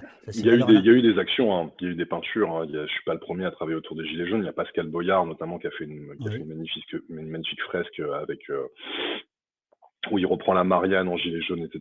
Il y a le groupe de groupe de graffiti artistes Black Lines qui avait fait différentes œuvres autour des gilets jaunes pendant, d'ailleurs euh, qui autour des violences policières, etc. Donc il y a, eu du travail hein, qui a été fait. Les artistes sont pas forcément aussi euh, aussi silencieux qu'on voudrait le faire croire. Après, c'est juste qu'effectivement, ils sont pas forcément médiatisés quand ils parlent de ce genre de sujet, quoi. Euh, alors, une, une, question de, de, de sentier battant. En mélangeant réalité et fiction, ne craignez-vous pas de faire le jeu du confusionnisme ambiant et de desservir l'objectif que vous êtes fixé? C'est pour ça qu'il y a un cartel à côté. C'est pour ça qu'il y a un cartel avec les vraies phrases à côté qui, euh, qui, qui, remet dans la réalité. On voit le portrait effectivement d'Éric Zemmour avec, euh, avec cette grande barbe, cette djellaba, etc. Et à côté, on voit les phrases qu'il a prononcées dans la réalité, euh, qui sont des phrases totalement islamophobe, euh, etc. Où, bon, je veux dire, il a été condamné pour ça. Il a été condamné pour un appel à la haine, un appel à la haine contre une religion, etc. Donc en fait, le fait de mettre ce cartel-là qui rappelle la réalité et voir cette image fictionnelle, en fait, c'est là que ça doit créer justement euh, quelque chose qui vibre et quelque chose qui fait se poser la question de se dire, attends, alors pourquoi? Et à partir de là, en fait, je veux dire, hmm, l'une des raisons de l'existence de l'art, c'est de se poser des questions. C'est d'essayer de, de, de d'amener justement la, les personnes qui regardent à se dire pourquoi. Euh. Moi, je pense que c'est quand même, quand même, c'est quand même, en sachant quand même que c'est quand même suffisamment direct. Encore une fois, je veux dire, euh, François Hollande dans l'inconscient collectif, les sans ça parle à tout le monde. Oui, oui, oui. Éric, Zemmour, Éric Zemmour ou Marine Le Pen, euh, voilà, ça parle à tout le monde. Donc, euh, j'ai pas l'impression. Alors, moi, on m'a posé aussi des fois des questions de dire, ouais, mais en fait, euh, est-ce que t'es pas en train de leur faire de la pub? Mais attendez, non, euh, non, de quoi Ils ont, non, mais ils ont besoin de moi pour faire de la pub? Enfin, je veux dire, entre, entre, ils ont, euh, ils ont une couverture médiatique monstrueuse, etc. Est-ce que vraiment vous croyez que je les sers en les montrant dans ce qui stigmatise le plus, parce que c'est ça la réalité. Je veux dire, euh, je suis pas sûr que demain Macron, en fait, ça lui fasse hyper plaisir que je l'ai peint comme ça. Enfin, faudrait peut-être lui poser la question euh, si euh, si tu le croises, si, vous le croisez, Monsieur Dufresne, vous lui, vous lui demanderez de ma part. Euh, pareil, pour, pareil pour Valérie Pécresse, ses déclarations sur le, mariage homosexuel, par exemple. Enfin, je veux dire, elle l'a dit et redit, genre, ah non, mais c'était bon, je, je, je, je, je, m'excuse, je pense plus ça, etc. Mais tout ça, c'est un calendrier, tout ça, c'est un calendrier électoral, on le sait. Je veux dire, elle a été soutien, elle a été soutien de la manif pour tous. Bon, bah voilà, clairement. Donc, euh, à un moment donné, c'est aussi remettre un peu euh, les peintures, c'est aussi dire, attendez, ça, ça s'est peut-être passé il y, a, il, y a, il y a 17 ans, ça, ça s'est peut-être passé il y a cinq ans, vous croyez qu'on a oublié, mais non, on n'a pas oublié. On n'a pas oublié. Moi, c'est des choses qui m'ont marqué, qui sont toujours en moi. Et pourquoi je pense encore à ça, quoi? Pourquoi je suis encore marqué par ça? Pourquoi je, pourquoi j'en ai marre de, enfin c'est pas pourquoi j'en ai marre, c'est j'en ai marre d'avoir tous ces gens. Enfin, je veux dire en plus moi, euh, dans ma position, euh, je, veux dire, je suis un homme, je suis blanc, euh, je suis je suis je suis pas forcément la personne qui est le plus attaquée par ces gens-là. Et pourtant et mmh. pourtant c'est juste pour moi humain de faire preuve d'empathie et de se dire les gens qui sont autour de moi et qui sont visés par ces déclarations-là, euh, bon bah voilà, donc euh, moi c'est ma réponse. C'est, je cherche pas à faire le justicier, je suis pas dans un truc de, vengeance ou quoi que ce soit. Je cherche juste à amener une réponse. Je cherche à donner, à transmettre, à transférer une émotion que j'ai ressentie sur les murs pour que les gens puissent se poser la question de eux, qu'est-ce qu'ils ressentent vis-à-vis de tout ça. Alors, pour, pour, euh, pour prolonger ce que tu dis, euh, parce que tu, tu, as, tu as répondu en disant euh, il y a un cartel, hein, donc il y, a, ce petit panneau à côté qui, qui raconte le, le, le, but de tout ça. Je remonte les images. regarde, là, c'était la manif, il y avait déjà plein de gens qui, qui filmaient. Là, il n'y a pas de cartel. Ou alors, ils sont au-dessus. Ils sont au-dessus. Je les avais pas. tu as les petites affiches blancs. je, viens, Figure-toi, je, viens de le piger. Euh, mais sur le, sur le moment, moi, je les ai pas vus. Et je, je pense que euh, euh, on peut savourer, au sens noble du terme, le, le, le geste, l'œuvre, sans même l'explication. En fait, je, je, pense que voilà. Et je pense que ça fait aussi partie de l'art de provoquer. parce que là, je réponds à Sentier Battant, hein, qui disait voilà, est-ce qu'il n'y a pas un risque de confusionnisme? Moi, je crois pas. Et puis s'il y en a pour certaines personnes, c'est pas grave. Le, je, trouve, euh, je trouve plus beau de faire le pari du sentiment et de l'intelligence que celui de l'explication à, tout va, quoi. Bah, en plus, c'est effectivement un vrai débat, quoi. C'est-à-dire devoir expliquer une œuvre d'art, etc. Euh, c'est, enfin, surtout en tout cas dans une démarche euh, qui, qui, où effectivement ça parle de politique. Donc de là de dire que ma démarche est politique, ça j'en sais rien, c'est pas moi de le dire. Mais par contre, mais par contre, effectivement, euh, vu qu'on parle de ce sujet-là, il faut être suffisamment intelligible, suffisamment compréhensible pour que du coup, il n'y ait pas, euh, il y ait, pas confusion. Et je crois que en tout cas, le fait que ce soit encore une fois des déclarations qui sont dans l'inconscient collectif, encore une fois, euh, de poser le cartel à côté, qui, encore une fois, tout le travail sur les réseaux sociaux autour de, des, déclarations, euh, les textes que j'ai écrits, qu'on a écrits, pardon, parce que du coup, on est plusieurs à avoir écrit les textes, notamment la fiction. Euh, je ne suis pas le seul, euh, le seul auteur et la seule personne à avoir travaillé sur ça. Je fais une dédicace à tous les gens qui ont travaillé dessus et qui n'ont pas forcément envie qu'on étale leur nom, etc. Est-ce que je peux comprendre euh, Mais voilà, effectivement, il y a quand même une équipe derrière ce projet. Je suis pas tout seul. Alors derrière les peintures, effectivement, je suis tout seul, c'est moi qui peins, etc. Par contre, autour du travail fictionnel, bon bah voilà, comme je vous disais, il y a Julien Boustany qui travaille sur les vidéos, qui est aussi le réalisateur d'un documentaire qui suit tout le projet. Donc, euh, qui est pas sera diffusé quand? Tu, tu, On sait Ouh là là, déjà le projet n'est pas encore complètement terminé. Il y a encore pas mal de boulot, il y a des choses qui vont suivre. Donc, je sais pas quand est-ce que le documentaire s'arrêtera. C'est à Julien de prendre la décision. Euh, mais voilà, effectivement, il y a toute une suite. Déjà, il y a la question de savoir si, si je vais sortir d'autres peintures, parce qu'effectivement, euh, une fois que les présidentielles sont passées, euh, c'est pas, on va pas attendre cinq ans à attendre, voilà, comme ça et à se dire bon bah voilà, on en reparlera dans cinq ans à nouveau. Donc il y a tout ce questionnement-là que je me pose moi, en tant, étant donné que ça a été un projet qui était aussi très très lourd et qui a demandé énormément d'énergie, énormément d'investissement, etc. Il faut que moi j'arrive à trouver euh, une manière effectivement de pouvoir continuer si, si, je décide de continuer.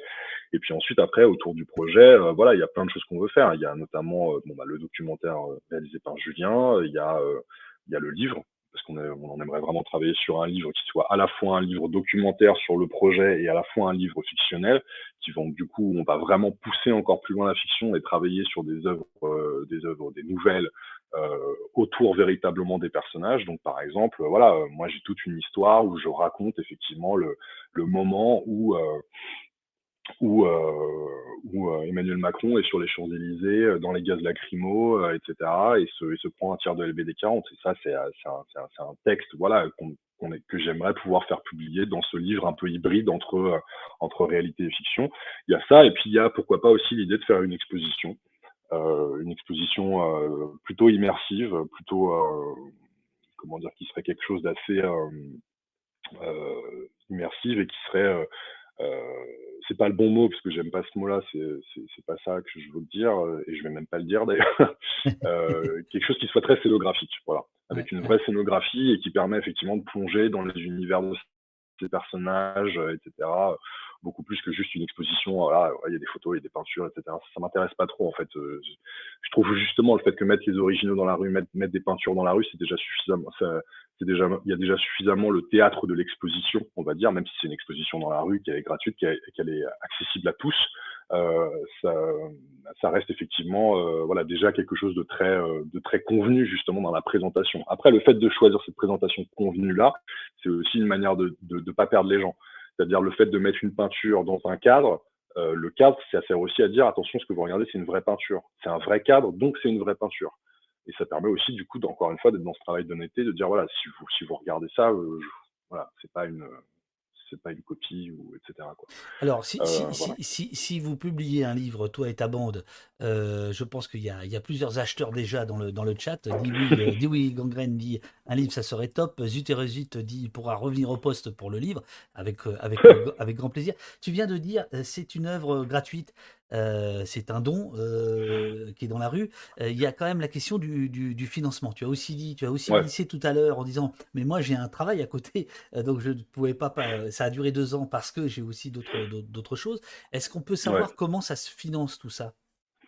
Bon, alors en gros, le financement, il n'est pas très compliqué. Moi, je jusqu'à jusqu'à jusqu'à peu, moi, j'étais artiste, euh, on va dire euh, un peu à temps plein, quoi. Euh, c'est-à-dire qu'effectivement, je faisais des œuvres qui qui étaient parfois que je vendais parfois en direct, ou parfois que je travaillais, je travaillais avec des galeries qui me présentaient en salon, etc. Donc moi, ça a été ma ma, source de revenus pendant quelques années, pas très longtemps, hein, ça a duré deux trois ans, et ensuite après, il y a eu le le Covid la Covid, pardon. Et du coup, euh, suite à ça, bon bah là, euh, tout s'effondre, plus de vente, rien. Euh, voilà, moi je suis enfermé chez moi, donc c'était un peu compliqué. Et en fait, en ressortant, quand je suis quand j'ai commencé du coup à travailler sur ce projet-là, j'ai commencé aussi à développer euh, parce que moi je fais de la sérigraphie, donc c'est un procédé technique euh, voilà un peu vieux, un peu vieux comme enfin ça a plus de 100 ans maintenant. Euh, c'est un procédé technique d'impression artisanale, voilà avec des cadres, c'est un peu l'idée du pochoir, etc. Bon, bref. Et donc du coup moi je travaille en tant que sérigraphe, c'est-à-dire que je fais des sérigraphies pour moi que je vends, et puis je fais aussi des sérigraphies pour d'autres artistes qui qui viennent me voir ou parfois effectivement des galeries qui viennent me voir et qui me disent bon bah voilà qu'on peut travailler sur un projet ensemble, etc. Et du coup, bon, voilà, ça c'est mon, c'est ce qui, c'est ce qui, c'est ce qui me fait gagner à peu près ma vie euh, au jour le jour. Et puis de temps en temps, effectivement, euh, ça, ça m'arrive aussi moi de, de, de, sortir des dessins ou des choses, etc. qui sont certainement parfois beaucoup plus légères et qui sont pas du tout du même domaine que Distorsion. Mais en tout cas, c'est comme ça que j'ai financé ce projet, c'est-à-dire que c'est que des fonds propres euh, et des fonds propres de l'équipe aussi, parce qu'en l'occurrence, euh, Julien, euh, Julien a aussi lui du coup produit son film avec ses moyens. Et donc du coup, on se retrouve effectivement à avoir nous dépensé beaucoup d'argent bah, en déplacement, en, voilà, en frais, en matériel, parce que bon, euh, voilà, faire des peintures à l'huile, ça coûte un bras. donc, euh, donc, euh, donc bon, c'est, c'est voilà. Mais en tout cas, ouais, tout a été financé. Il y a aucune, on a, on a demandé d'argent à personne, on n'allait taper aucune porte. De toute façon, moi, dès le départ, je me suis dit, ce projet-là n'intéressera ni les institutions et les quelques discussions que j'ai eues avec des gens, voilà, qui travaillent en galerie, des marchands, etc. bon, euh, c'était assez genre euh, ouais peut-être pas non. Donc à, à, euh, propos de, de, de, sérigraphie je fais un, un petit détour. J'ai reçu j'ai reçu la, début de semaine ces planches là je, alors je, crois que c'est de la sérigraphie me semble. Soit du pochoir soit de la sérigraphie mais c'est possible que en tout cas il y a un travail de, de découpe de pochoiriste quoi. Voilà. Et donc c'est un dénommé Romain que je remercie que je ne connaissais pas. Et là euh, c'est euh, le policier, euh, le secrétaire général de la, du syndicat Alliance, Mm. Euh, Fabien, je ne sais plus comment on dit. Le problème de la police, c'est la justice. Voilà. Et j'ai reçu ça et ça m'a fait très, très, très, très plaisir. Oui, ce policier, ce policier peut-être devrait essayer de dire un peu Foucault sur justement le problème de la police et de la justice. Ça l'éclairera peut-être. Ça l'éclairait. Ça ça, ça ah, on me dit c'est du lino. Parce que. Enfin bon, je. Ah, c'est de la lino? Ah, peut-être, Ah ouais. oui, li- euh, oui, de la lino. Linographie, c'est ça? Ah, ouais, ouais, ouais. C'est de la Euh, linographie. Ouais, donc en fait, c'est creusé dans du lino C'est euh, et creusé. ensuite après. Absolument. ouais, Parce que là, Ah, c'est cool comme comme un petit truc gaufré, là. Ah, c'est superbe. Hmm. Voilà. Ouais, voilà. c'est chouette, ouais. Bon. Euh, alors, ah, c'est moi. Ah ben, Twist, c'est toi? Ah ben, c'est ah c'est extraordinaire. Bah tiens, regarde. Regarde. Ah ben, c'est génial. L'artiste, il est là sous un autre nom. Ah, c'est- chiant, les mecs, ils, ils- ils font des... Eh ben, écoute, je suis trop content que tu, que tu sois là parce que euh, j'avais pas ton email. Ah ben, c'est génial. Ah ben, voilà. Ça, ça, ça, c'est ça c'est super. Euh, ça, c'est super. Bon, euh, voilà. Euh, Ardif nous te, te demande, donc Ouais. voilà, est-ce que tu peux nous parler de ton admiration pour Ernest Pignon Ernest, qui était un des premiers à coller des originaux dans la rue, ce dont Ouais. tu as, ce dont tu as parlé, Ouais. tu, tu as, tu as parlé de lui tout à l'heure, mais Hmm. brièvement, est-ce que tu peux en dire plus? Ernest Pignon Ernest, c'est un artiste qui a, commencé à travailler, qui a commencé à travailler dans la rue dans les années 60. Donc effectivement, on est sur, euh, on est sur, des, sur ce qu'on pourrait appeler l'un des pionniers, en tout cas, du, du travail euh, plastique euh, posé de manière répétée dans la rue, etc. Euh, voilà, donc il a ses tout premiers travaux, ses tout tout premiers travaux, c'est il a collé des, des silhouettes qui rappelaient du coup euh, les, euh, les ombres qui avaient été euh, créées par la bombe la bombe nucléaire à Hiroshima. Donc en fait, il a commencé à poser euh, ces espèces de silhouettes euh, un peu désintégrées sur des murs tout autour de la de la de la de la centrale nucléaire qui était, il me semble, du côté de Grenoble à l'époque, qui venait d'ouvrir dans Oui. les années 60. C'est ça Voilà. Mhm. Donc, donc là, en fait, ça explique très bien en fait son travail, c'est-à-dire que c'est prendre le lieu géographique, son histoire, ce qui s'y passe, et venir interve- intervenir artistiquement à l'intérieur. Euh, et donc, du coup, ça crée. euh, Il a une phrase superbe qui dit euh, Je ne fais pas des, œuvres en situation, je fais œuvre de la situation. C'est très chouette. euh, effectivement, c'est euh, c'est un peu le, c'est un peu le, le- Bon, je sais que l'étiquette street art, euh, il a, il a, il, veut surtout pas qu'on qu'on l'associe à ça, etc. Et ce que je peux comprendre, parce que c'est euh, le street art, c'est une espèce de grande, grande dans un, un beau gros joli bordel dans lequel il y a beaucoup, beaucoup, beaucoup de choses, dans lequel il y a beaucoup de gens qui font des, qui font des, qui font des amalgames, qui sont pas forcément graves non plus, hein, effectivement. Mais mais par exemple, on- qu'est-ce que tu voudrais euh, évacuer comme amalgame? Qu'est-ce qui... Déjà, il faut considérer qu'il y a- différentes choses. Effectivement, euh, soit effectivement on parle, en fait, soit on parle d'art urbain, qui voudrait dire en gros la, francisation de street art, ok. Et donc dans l'art urbain, on peut tout mettre, peut-être, pourquoi pas. Soit effectivement, on veut parler de spécifiquement euh, une pratique artistique. Moi, la pratique artistique que je fais, effectivement, elle n'a pas forcément grand-chose à voir avec quelqu'un qui va être euh, un muraliste. Donc, comme c'est un travail qui existe depuis maintenant, euh, plus- enfin, je sais pas, depuis au moins le début du, au moins, au moins fin du 19e, début du 20e, on a des muralistes qui travaillent, qui faisaient du trompe-l'œil dans Paris, qui faisaient des grandes devantures de magasins, etc. Donc ça, c'est un travail effectivement qui continue. Quand on va dans le 13e et qu'on se balade et qu'on voit des énormes fresques, etc., euh, tout ça, c'est un travail de muralisme. C'est moins un travail effectivement euh, qui est comme le mien, c'est-à-dire de venir se poser de manière illégale dans la rue, de venir euh, faire une proposition euh, sans avoir demandé l'avis de qui que ce soit, etc. Donc, en fait, moi, ça me dérange. Enfin, comment dire, c'est pas que ça me dérange qu'il y ait une espèce d'association entre les deux. Je veux dire, moi, ça m'est arrivé de faire des murs Lego aussi. J'en ai pas fait beaucoup, j'en ai fait qu'un ou deux. Euh, mais, mais en l'occurrence, voilà, c'est effectivement les pratiques sont pas exactement les mêmes, quoi. Y a un engagement. euh, C'est-à-dire que pour, toi, la euh, différence, vais- c'est- Ouais. le fait que ce soit légal, pas légal. C'est ça qui, serait le... Ah, il y a quand même il y a quand même une prise de risque qui est un peu différente euh, quand tu vas quand tu vas poser euh, bon moi dans mon cas quand je vais poser euh, effectivement un portrait de, de, de Macron éborgné euh, en gilet jaune en plein cœur d'Amiens Bien sûr. à ouais, ouais. 4, à 4 heures du matin il y a peut-être une prise de risque qui est un peu différente que effectivement quand je quand quand, quand tu es payé pour faire un mur, euh, un grand format, euh, etc.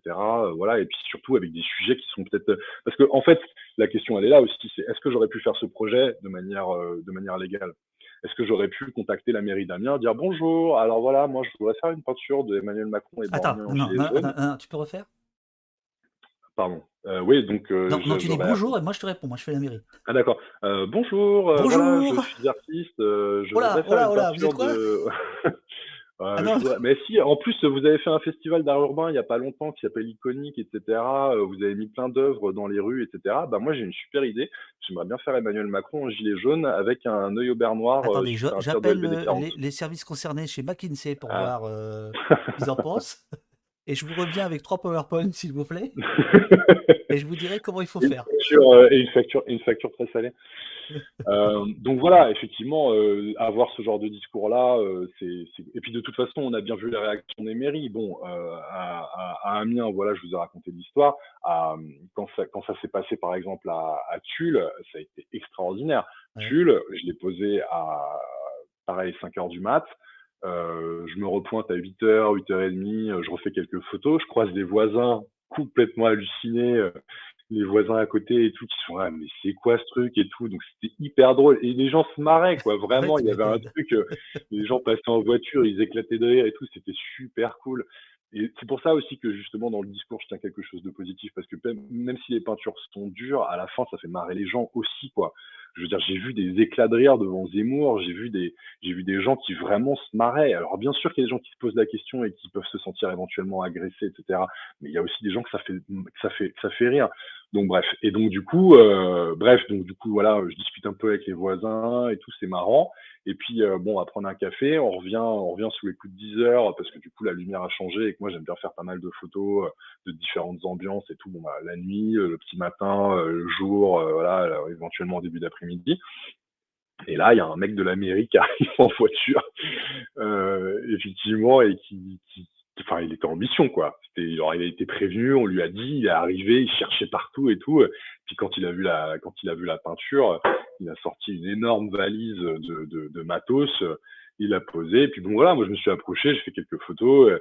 En fait, euh, voilà, il a eu ce truc-là, genre, non, non, mais euh, attendez, euh, moi, on m'a demandé de venir pour enlever le truc, voilà, c'est pas, c'est pas moi, je sais pas quoi. Je suis non, non, mais attendez, de toute façon, moi j'ai rien à vous dire. hein. Puis bon, en plus, j'allais pas dire, euh, coucou, c'est moi l'artiste, je suis venu pour vous. Enfin, voilà. Donc du coup, moi j'ai juste dit, ok, bah de toute façon, vous avez été, euh, on vous a demandé de venir pour, euh, pour, pour l'enlever. euh, voilà, moi je, de toute façon, moi mon travail il est fini à partir que la peinture elle est posée. Donc je vais pas rentrer dans un espèce de conflit avec des gens s'ils veulent l'enlever. Donc là, en l'occurrence, c'est la mairie, c'est pas directement des, c'est, une représentation des citoyens, c'est pas forcément des citoyens en direct. Euh, bon voilà, en tout cas, il a sorti un énorme spray, une espèce d'énorme bombe de peinture blanche, et quand il a commencé à repeindre, il n'a pas commencé à repeindre n'importe où, il a commencé par les dents. Bah oui. Et ensuite, une fois qu'il l'a repeint, ça- donc ça- arraché. ça Donc mecs, si- Ça, ça ressemblait un peu au début de ton affiche. Quand on est dans ton atelier, euh, Ouais. c'est comme s'il y avait de la peinture blanche. Non? Ouais, effectivement, c'est un peu ça, ouais. On va dire ça. Mais effectivement, là, le grand coup de bombe blanche sur le sur le sur l'affiche, c'était euh, c'était c'était extraordinaire. Et ça, on a heureusement, on a pu l'archiver, bon, de manière un peu à l'arrache, parce que Ah voilà, ouais, on voulait pas non Ah bah, plus, ça va être un film voulait- génial, ça. Mais on voulait pas non plus, euh, on voulait pas non plus euh, embêter le monsieur, parce que lui, on sentait aussi qu'il était dans un truc où voilà, il était un peu stressé par la situation et tout ça. Donc on- on- Ouais, voilà, ouais. au bout d'un moment, on a, on a aussi très vite lâché l'affaire. On a fait OK, pas de souci, on est parti. On a pris la voiture et on est rentré aussi parce qu'on s'est dit bon là, euh, peut-être qu'ils vont nous chercher. Mais euh, mais effectivement, les peintures ont une durée de vie euh, très très réduite quoi. Pour l'instant, il me semble que les seuls qui sont encore debout, euh, ce qui est quand même déjà pas mal, c'est euh, c'est euh, euh, c'est Sarkozy à la Courneuve parce que je l'ai posé à l'entrée de la Courneuve euh, sous le pont de la A86 là où il y a toutes ces grandes affiches de rap etc et je trouvais ça hyper beau en fait de pouvoir inclure une peinture originale comme ça au milieu de toutes ces affiches. Je trouvais ça très esthétique et en même temps encore une fois le sens est là parce que du coup c'est à la Courneuve euh, c'est au milieu des gens euh, bon c'est un c'est un c'est un endroit qui est assez peu passant au niveau de la au niveau des, des piétons mais par contre c'est un c'est un Ah bah c'est pas énorme sympa parce a- que je montre une photo justement où il y a une piétonne. bon Mais- non non mais il y a quand même des gens ah, bah, bah, non non mais il y a- quand même des gens il y a quand même des gens qui marchent etc Oui, mais c'est là, on voit, voilà, là on voit bien, c'est surtout un axe routier quoi là. Voilà. Donc celle-là, il me semble qu'elle y est toujours à l'entrée de à l'entrée de la Courneuve. Euh, et celle qui y est toujours aussi, c'est euh, c'est euh, bah, c'est Marine Le Pen. J'ai eu- reçu une photo là ce matin d'un monsieur qui allait la prendre en photo là sur le sur la plage. Donc elle y est toujours. Elle y est toujours. Et celle de, celle de Valérie Pécresse a été en partie détruite très rapidement, mais elle est toujours là aussi, euh, à, à peu près, quoi, dans le marais. Euh, alors, l'histoire de Pécresse et où se trouve l'original? Alors ça, on l'a dit tout à l'heure, on est à Calais, Alors. Pécresse, elle est dans, Pécresse, elle est dans Euh, le euh, marais. pardon, euh, euh, Pécresse, oui, je ah, de Marine Le Pen. D'accord. Donc, donc Non, non, non, Pécresse, elle euh, est. euh, Pécresse, ouais, ça, grave, grave lapsus. Bah ouais, Euh, ouais. Euh, ma- euh, la, la donc Valérie confusion, elle est là. Pécresse, Valérie Pécresse, elle est dans le Marais, euh, dans une petite impasse euh, juste à la sortie du métro Rambuteau, quasiment en face de, quasiment en face de, de Beaubourg. Euh, quand vous sortez du métro Rambuteau, c'est la toute première, la toute première impasse euh, dans la rue du Renard, et là du coup, elle est à l'angle. Bah voilà, ce que vous voyez là en fait, euh, la, la rue du, la rue du Renard, c'est la rue qui est au bout de là qu'on voit. Et euh, voilà, et ici, mais elle est, elle est très très abîmée. hein. Je pense qu'effectivement, il y a des gens qui ont essayé de l'arracher de manière, enfin plusieurs fois, etc. Le cadre a été un peu enlevé et tout ça. Donc, euh, je sais pas si ça vaut le déplacement, mais en tout cas, si vous voulez y aller, c'est là. Et euh, voilà. Euh, qu'est-ce que tu risques exactement? Qu'est-ce que risque un artiste comme toi? Là, je parle de, de- là, à ce moment-là, hein, euh, le fait Au de, moment où je fais la pause, au moment où tu fais la pause, et on peut te retrouver, euh, je veux dire, tu, là, tu es, euh, tu, tu, tu apparais à visage découvert, il y a un site, enfin bon, il n'y a aucune difficulté à bah, on peut me retrouver, oui et non. Moi, je sais pas, c'est pas mon vrai nom, c'est pas mon vrai, c'est, y a pas, moi, j'ai pas filé non plus mon numéro de sécurité sociale, hein, tu sais. Donc, je veux dire, oui, je pense que c'est pas forcément extrêmement compliqué de me retrouver.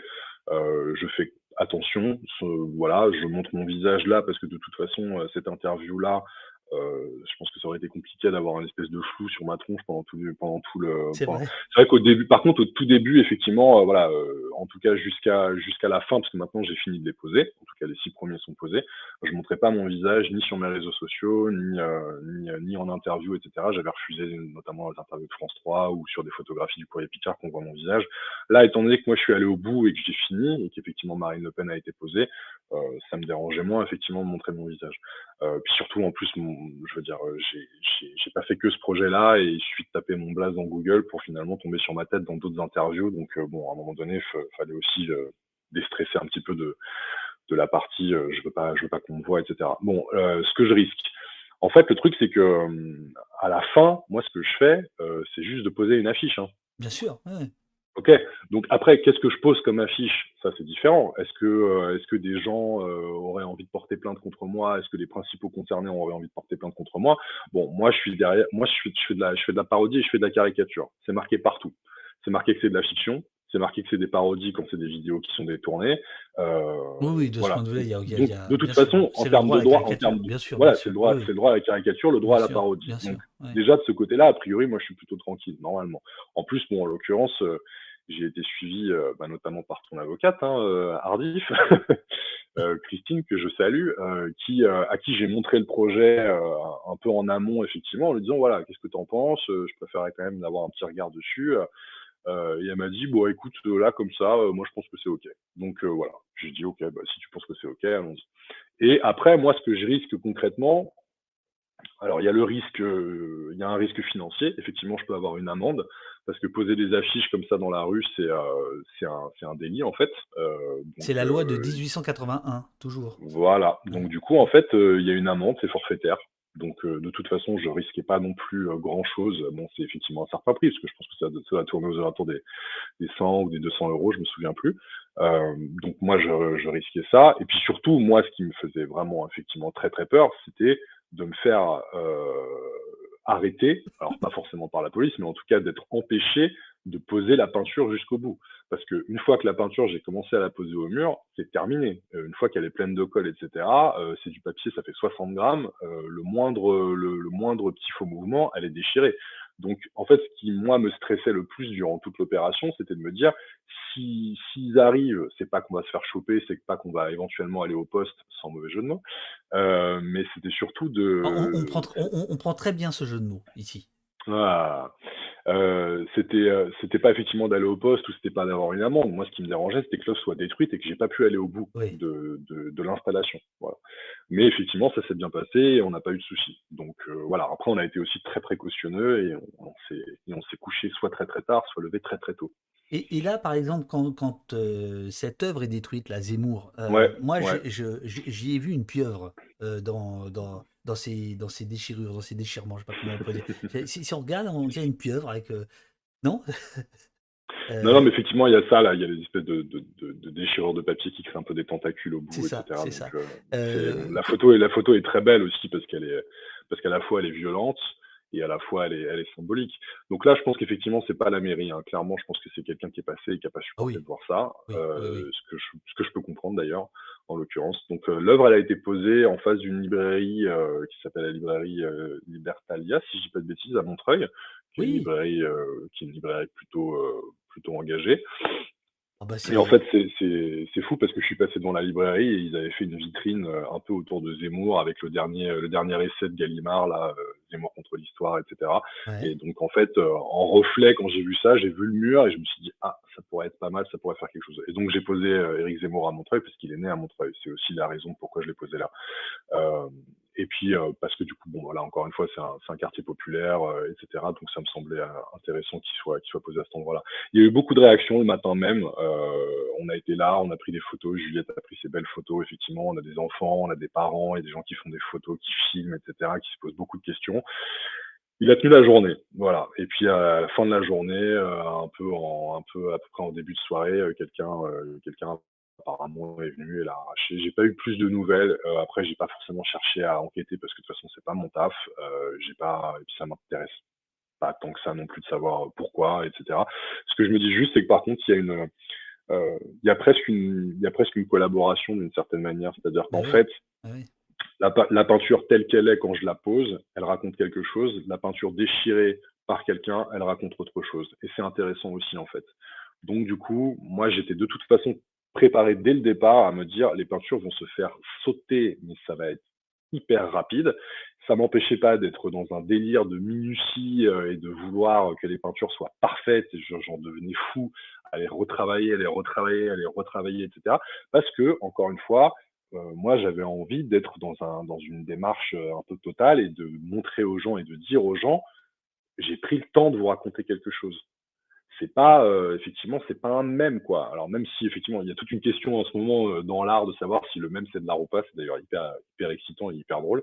Euh, mais mais là en l'occurrence, ok c'est un même, mais c'est un même qui, qui, a un travail artisanal, un travail à la main, un travail qui m'a pris beaucoup de temps, etc.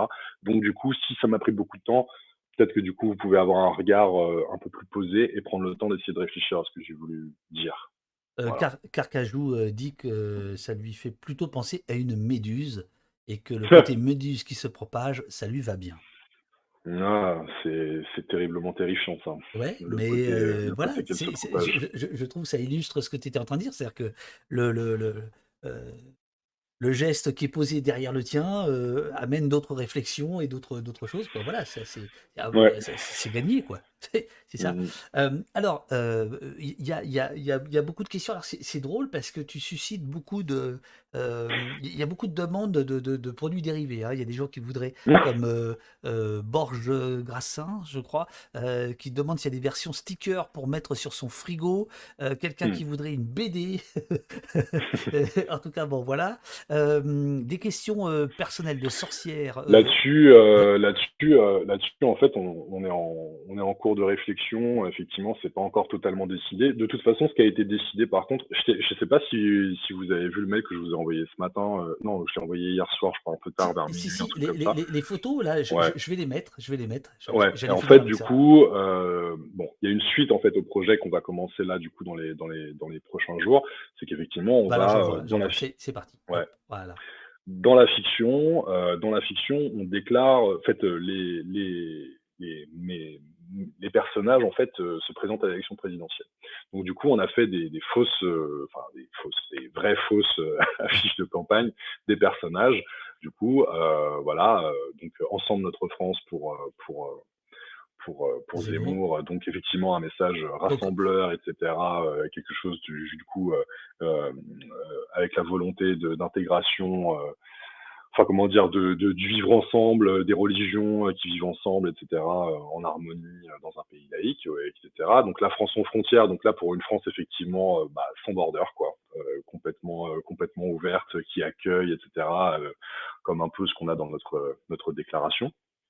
Euh, donc euh, voilà, euh, bon Emmanuel Macron qui se présente sous l'étiquette gilet jaune, même si les gilets jaunes ont toujours refusé d'avoir une un, un, représentant politique, là je me suis dit bon je fais un petit détour. Bleu blanc jaune. Bleu blanc jaune, bon on passera le on passera le calembour. Hein, J'essaie de trouver un truc qui fasse un peu qui fasse un peu mais comme de toute façon leurs affiches politiques en général elles sont hyper nulles, je me suis dit bon bah autant y aller quoi. Donc voilà, et effectivement Valérie Pécresse est posant de nouvelles valeurs donc avec ce, magnifique dégradé euh, arc-en-ciel euh, dans, dans le épouson. Et j'ai écrit en inclusif aussi, tous ensemble avec Valérie Pécresse, parce que du coup, euh, je trouvais ça hyper drôle de, de, mettre un petit taquet au niveau de l'écriture inclusive, étant donné que ça, ça fait couler tellement d'encre. Donc, donc voilà. Et donc ces affiches-là, on a décidé qu'on allait les mettre gratos sur le site internet.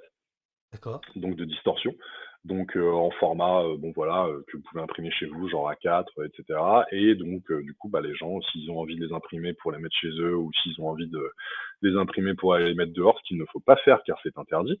Mais en tout cas ça après c'est chacun fait ce qu'il veut. En tout cas voilà on s'est dit qu'on allait faire ça parce que on trouve ça cool effectivement que ça puisse être accessible. Et on est en train de réfléchir à une manière éventuellement peut-être sur le site euh, peut-être de mettre un truc de don euh, ou un truc du genre bon voilà si vous voulez mettre euh, si vous voulez mettre un peu de une pièce pour le projet ou quoi c'est voilà. Mais non, je suis pas encore je suis pas encore complètement décidé c'est des trucs dont on discute puis en plus comme je vous disais on, a on a tellement charbonné là pendant pendant pendant trois mois que il y a des trucs qu'on aurait aimé faire bien en amont et qu'on n'a pas eu le temps de faire etc donc bon voilà là on en discute un peu ces jours-ci, parce qu'effectivement, je commence à avoir des demandes, des gens qui me disent ah j'aimerais bien une affiche, j'aimerais bien, euh, j'aimerais bien euh, pouvoir vous, vous faire un tips, etc. Et moi je suis là genre on n'a rien prévu, donc euh, forcément. forcément, on est un peu à l'arrache. Voilà. mais tiens-moi au courant, hein, si jamais vous montez ça, j'en parlerai Ok, cool. Bah, merci à, la, beaucoup, communauté euh, d'Opost. Alors, euh, Sorcière te demande est-ce que tu fais parfois d'un collectif Zulu 2000 Est-ce que l'invité, euh, donc Jérémy, a suivi un parcours artistique aux Beaux-Arts? Si oui, quelle école? Et Ardif Street, donc, qui est à la fois ton ami, ton agent, celui qui t'a mis en rapport avec ton avocate, et qui ici est le, le, le, meilleur allié, le meilleur complice, puisqu'il nous demande de te demander si tu peux parler de la dernière campagne présidentielle où tu aurais déjà fait. Ah une campagne d'affichage détournée de faux candidats. Il est beaucoup plus, euh, il est beaucoup plus concentré que moi, c'est incroyable. Euh, alors attends, pour répondre dans l'ordre. Le prochain collage, il sera là d'ailleurs. Hein. Il, va te dire si tu as besoin d'un coup de Surtout qu'en plus, surtout qu'en plus, on devait le faire ensemble et que finalement, voilà, il y a eu des petits empêchements de, de planning. Euh, alors attends, parce que je, moi, je me suis un peu paumé dans les questions. formation et puis le projet précédent. Ok, alors moi je fais pas partie d'un collectif. Voilà, je, je, comme avec Ardif, on a plein de copains parce que c'est un petit milieu, euh, le monde, le monde de l'art urbain, etc. Donc du coup voilà, on, a une belle bande de joyeux lurons, etc. et de joyeuses euh, lurons. Euh, mais euh, mais ouais, non, non, non, je fais pas partie d'un collectif. J'ai fait aucune formation artistique. le plus, le, la formation, la, la, plus grosse formation artistique que j'ai eue, je crois, c'est l'école du cirque. Donc effectivement, ah, c'est un peu, c'est un peu ah, loin de la peinture de, de Fratellini à, à l'époque à Porte de Pantin. Euh, voilà, donc euh, non, j'ai pas fait de, j'ai pas fait d'école. Euh, moi, je suis un peu un autodidacte. j'ai commencé, j'ai commencé un peu à, un peu à l'arrache et puis ça m'a plu. en fait, je faisais autre chose avant. J'ai fait de la musique aussi, etc. Et en fait, le moyen d'expression pictural à travers l'image, etc. Ça s'est déclaré au moment aussi où j'ai eu euh, où je faisais plus de musique et j'étais dans, un, dans une espèce de recherche de, de, de pouvoir m'exprimer à travers quelque chose. Et puis bon, bah voilà, j'ai commencé un peu comme ça à faire des, des petits détournements, des, des, trucs, etc. Et puis à force, bah, j'ai voulu pousser la, la, j'ai découvert en fait euh, à travers ça la, la recherche artistique, euh, euh, de pousser picturalement, d'essayer des choses. Alors ouais, j'ai travaillé à langue de Chine. C'est le côté art vivant du, du, du, du street art. Bah, ouais, bah oui, ça, et puis c'est surtout qu'en fait, il y a, y a, toute la part, euh, bon, sans vouloir reparler de technique, comme disait le, monsieur tout à l'heure, euh, euh, il y a quand même une recherche qui est hyper intéressante. En fait, quand on met les mains dans, c'est un peu comme quand on met les mains dans, dans, de la pâte à modeler, quoi. On se dit, ah purée, en fait, on peut, on peut faire ça. Puis en fait, c'est un peu comme quand tu fais aussi de la pâte à sel. Tu dis, ah, si tu mets plus d'eau, moins d'eau, machin, ok, bah en fait, c'est toujours ça. La peinture, l'acrylique, ah, ok, d'accord, ça fonctionne comme ça. Si je mets beaucoup d'eau, ça fait cet effet-là. Si j'en mets, si j'en mets pas, ça fait cet effet-là. L'huile, c'est la même chose, etc. Donc, il y a tout un parcours aussi de recherche euh, un peu comme un espèce de scientifique, on essaie de découvrir des trucs, quoi. On essaie de découvrir euh, qu'est-ce qui, qu'est-ce qui fonctionne, qu'est-ce qui fonctionne pas. Et il y a plein d'erreurs qui sont, à, qui sont à faire et qui sont hyper enrichissantes, justement, parce qu'on se dit, ah ouais, en fait, je pensais pas que si je mettais l'acrylique par-dessus de, l'huile, ça allait complètement niquer toute ma peinture. Bah, maintenant, il faut que je recommence. Haha, c'est rigolo. Mais du coup, bah voilà, ça, fait des bonnes leçons et puis c'est cool. Et puis ensuite, après, pour répondre à la dernière question d'Ardif, effectivement, en 2017, j'ai déjà fait du détournement. Alors, c'était effectivement complètement autre chose parce qu'à l'époque, c'était, comme l'a dit tout à l'heure quelqu'un, c'était vraiment du Photoshop. Euh, c'était, euh, j'avais créé quelques personnages. Euh, D'ailleurs, j'étais pas le seul à avoir travaillé sur ce, sur ce projet-là. Il y avait d'autres artistes. Euh, on s'était un peu retrouvés parce qu'on faisait tous quelque chose un peu autour des élections. Donc, euh, il y avait un espèce de rassemblement, pas du tout, comment dire c'est pas du tout ni un collectif ou quoi que ce soit, mais c'est juste qu'on s'est retrouvés là parce qu'on faisait tous un peu le même truc et qu'encore une fois, l'art urbain c'est un tout petit monde. Et donc effectivement, moi j'avais fait des affiches. Une qui avait pas mal circulé, c'était une affiche de, de Francis Huster. Euh, sur un fond de campagne, voilà, comme ils ont tous à chaque fois un fond à la campagne, voilà, et il y avait marqué le vote juste, c'est le vote blanc, votez juste le blanc. Et donc c'était en référence au film Le Dîner de con, euh, voilà. Et donc là, c'était plus effectivement de la grosse euh, euh, pour un peu pour rigoler. Et voilà, il n'y avait pas forcément de, positionnement politique et il n'y avait pas forcément d'interrogation. C'était plus on, on, rigole quoi. J'avais fait Marion Cotillon à la France festive. Jean Gentilhomme, où j'avais pris une photo de John Goodman qui était mort de rire, et en fait j'avais traduit son nom en Jean Gentilhomme pour John Goodman, c'était complètement con, mais ça me faisait rire. Et, euh, et, il avait le parti des gens gentils, donc bon voilà, c'était vraiment juste euh, voilà pour se marrer. Mais effectivement, j'avais quand même bien cartonné Paris, il y avait eu quelques petits sujets et tout ça, et puis euh, et puis non, c'était drôle parce que c'était léger aussi. Euh, il y avait il y avait quelque chose de voilà je me prenais, enfin, c'est pas que c'est pas que je me prends au sérieux, mais en tout cas, ce que je fais maintenant, je le prends plus au sérieux que ce que je faisais à l'époque, qui était d'ailleurs même pas signé. Enfin, c'était complètement en mode genre, allez, euh, on sort, on va boire des bières et on colle des affiches euh, avec des blagues. C'était rigolo. Écoute, c'était euh, vraiment un plaisir de te, de te recevoir. Bah, merci, plaisir partagé. Euh, voilà, je sens que le, le, le chat euh, t'a suivi avec, euh, avec, euh, avec passion. Euh, euh, alors, sur, sur les affiches euh, de campagne, Ouais. glo- globalement, euh, enfin même euh, très très massivement, les gens adorent. Comment? Euh, Maudit nous dit les affiches de campagne traitées comme des affiches de cirque, politique circus. Euh, il y a plein de gens qui veulent euh, les, les affiches, etc. Et une personne qui dit que le texte gâche un petit peu le, le projet. Voilà. euh, Le euh, texte gâche un peu le projet. Ouais, le, le, le texte euh, Ensemble Notre France, enfin, je, le, je le remets là, tiens, par exemple. Là, que, Ah ouais. Voilà, voilà. Euh, Bah alors, alors en fait, euh, le truc c'est que ces affiches-là, bon, moi j'ai aussi fait des affiches, parce que vous avez vu dans la rue, par exemple, il n'y avait pas de texte. Euh, en l'occurrence, là, c'est plus une espèce de continuité en fait. J'ai voulu me dire, euh, et si, euh, et si on, et s'ils se présentaient aux élections, et si ces personnages-là se présentaient aux élections, et si Marine Le Pen, ouais, ouais. cette femme musulmane, avocate, euh, qui a travaillé euh, pendant à défendre les migrants pendant pendant 30 ans, etc. Finalement, a décidé de se, se, se présenter aux élections. Et si Macron, euh, après avoir été victime d'un tir de, de LBD 40, arrivait à réunir les gilets jaunes et finalement à faire une candidature, etc. Donc c'est pour ça qu'effectivement j'ai rajouté ce texte-là. Euh, bon voilà. Ensuite après, euh, bon, moi je m'étais dit à la base que j'allais mettre ces affiches-là en accès libre. Euh, aussi parce que du coup c'est pas la réplique exacte euh, Ouais, des ouais. Euh, bon après oui, ça, se- ça se réfléchit. Je, je suis pas, je suis pas complètement fermé hein, de toute façon. Donc, euh, donc bon. Mais en tout cas ces affiches-là, ouais, euh, c'est aussi pour les poser sur les panneaux électoraux parce que du coup ça fait encore plus sens de Voilà, poser les ça, affiches ça. avec un texte, etc. Pour les gens qui du coup vont découvrir le projet au moment où ils tomberont sur l'affiche, le fait de tomber sur une affiche avec du texte et effectivement Valérie Pécresse avec marqué euh, euh, tous ensemble avec euh, Valérie Pécresse. euh, épousons de nouvelles valeurs, etc. Épousons les nouvelles valeurs de la France, etc. Bon, voilà, ça, ça, ça permet encore une fois quelque chose de didactique d'une certaine manière. On n'est pas dans, on n'est pas dans un art contemporain euh, complètement euh, opaque où on, on peut rien comprendre sans avoir lu euh, quatre lignes, euh, enfin quatre pages de quatre pages de texte. Là, pour le coup, je pense que le, mettre, le fait de mettre un texte sur ces affiches-là qui vont être posées sur les sur les panneaux électoraux, ça permet effectivement de comprendre un peu dans quoi on est.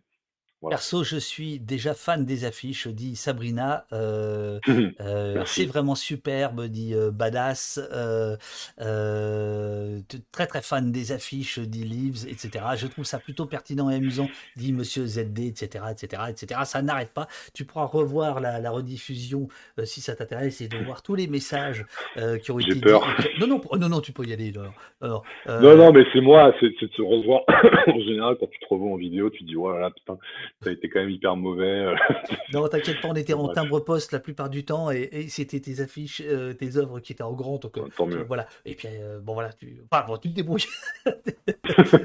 Bo- bonne, bonne journée à toi. Je- le, le chat va, va faire des petits retours. Euh, Voilà, je sens qu'il va y avoir plein de collages partout de ton taf. Top, top, tu dis Guispi. Je Je vais essayer d'ailleurs, je- j'en profite pour passer un petit appel.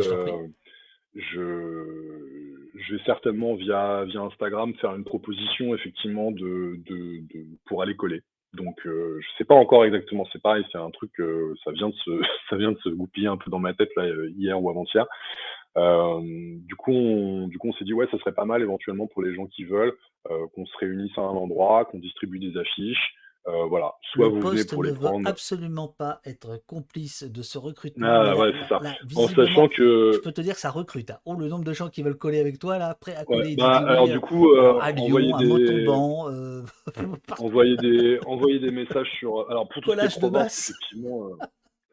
Bah, pour tout ce qui est, pour tout ce qui est, pour tout ce qui est en province, moi je pourrais malheureusement pas me déplacer, mais par contre, effectivement, vous pouvez télécharger des affiches sur le site de distorsion.fr si vous voulez les télécharger, les mettre chez vous ou après les mettre dans la rue. Encore une fois, c'est illégal, donc faites euh, bien attention à ce que vous faites. Voilà. avec euh, de manière responsable. Euh, voilà. Après, effectivement, moi, je voulais faire un rassemblement où j'allais effectivement donner un peu des affiches, euh, soit encore une fois pour les mettre chez soi, euh, dans un joli cadre, si vous avez envie, ou alors effectivement pour aller les coller dans la rue. Ça, c'est euh, c'est à vous de voir. Donc, je suis un peu en train de réfléchir à ça et d'organiser le truc pour que ça se fasse de manière tranquille aussi, parce que parce qu'il faut faire attention. Et puis, Alors, pour tous les gens voilà. qui ne voudraient pas participer, il faut aller où?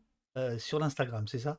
Pour tous ceux qui ne veulent pas tous les- participer. Hein. euh, pour tous les gens qui ne voudraient donc Pas- pas participer à cette, Oui. euh, à cette action, Essayez pas- plutôt effectivement. Moi, je suis plutôt, je suis plutôt Instagram. Moi, j'ai Voilà. un peu du mal avec euh, avec Twitter et Facebook. J'y suis jamais. euh, En plus, euh, je coupe toutes les notifications parce que ça m'emmerde. Donc, euh, donc ouais, euh, envoyez-moi un message sur Insta ou répondez aux stories que je vais faire sur le sujet. euh, Non, un ne mail, répondez euh, pas, n'allez pas sur Instagram. Donc, Instagram slash Jérémy, non, non, non, vous n'allez pas là. euh, voilà. ah, euh, je vais me faire, je vais me faire, je vais me faire shadowban dans dans 10 minutes. Je vais rouvrir mon compte Instagram. Il y aura plus rien. Mais euh, non, mais non, mais non. Écoute, merci, merci beaucoup. Voilà, il y a eu plein de messages euh, d'amour. Il y a même bah, même quelqu'un qui dit, Marcel, qui dit un mec qu'on aimerait avoir comme ami. Euh, mon cher Jérémy, moi, ça fait, euh, je sais pas, 400 émissions que je fais. J'ai passé des pas loin de 1000 heures. Jamais quelqu'un a dit ça. donc bravo. Oh, Donc- arrête, donc- donc tu peux te, re- non, ça va. Donc tu peux te regarder. Euh, voilà, tu vois, tu, as- tu, tu aspires, tu aspires. ouais. Je vais euh, rester avec les gens euh, du chat. Je vais aller me chercher un petit café. Je te souhaite une, une bonne journée. Merci à toi. Force. Merci pour ton travail, te demande, te Merci, dit euh, jamais. Voilà.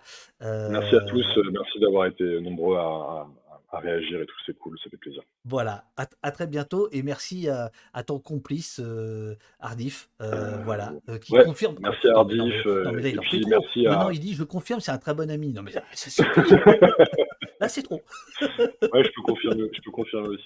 Et je voudrais juste faire une petite dédicace évidemment aux gens qui travaillent avec moi, notamment Julien, Julien Boustani qui travaille sur tout l'aspect euh, vidéo, à Juliette Jacobs qui travaille sur tout la- tout l'aspect photographique, euh, une petite dédicace à, à Cricri euh, qui, parcourt, voilà, et puis surtout à tous mes potes qui m'ont aidé, notamment à- lors des pauses de, ces peintures parce que du coup il, il fallait de l'aide à chaque fois, c'était trop compliqué de déposer seul. Donc voilà, j'ai beaucoup de copains qui sont venus m'aider et leur aide a été précieuse et surtout on a passé des moments parfois difficiles et parfois hyper euh, hyper drôles et hyper euh, positifs euh, au travers de cette de cette série. Voilà.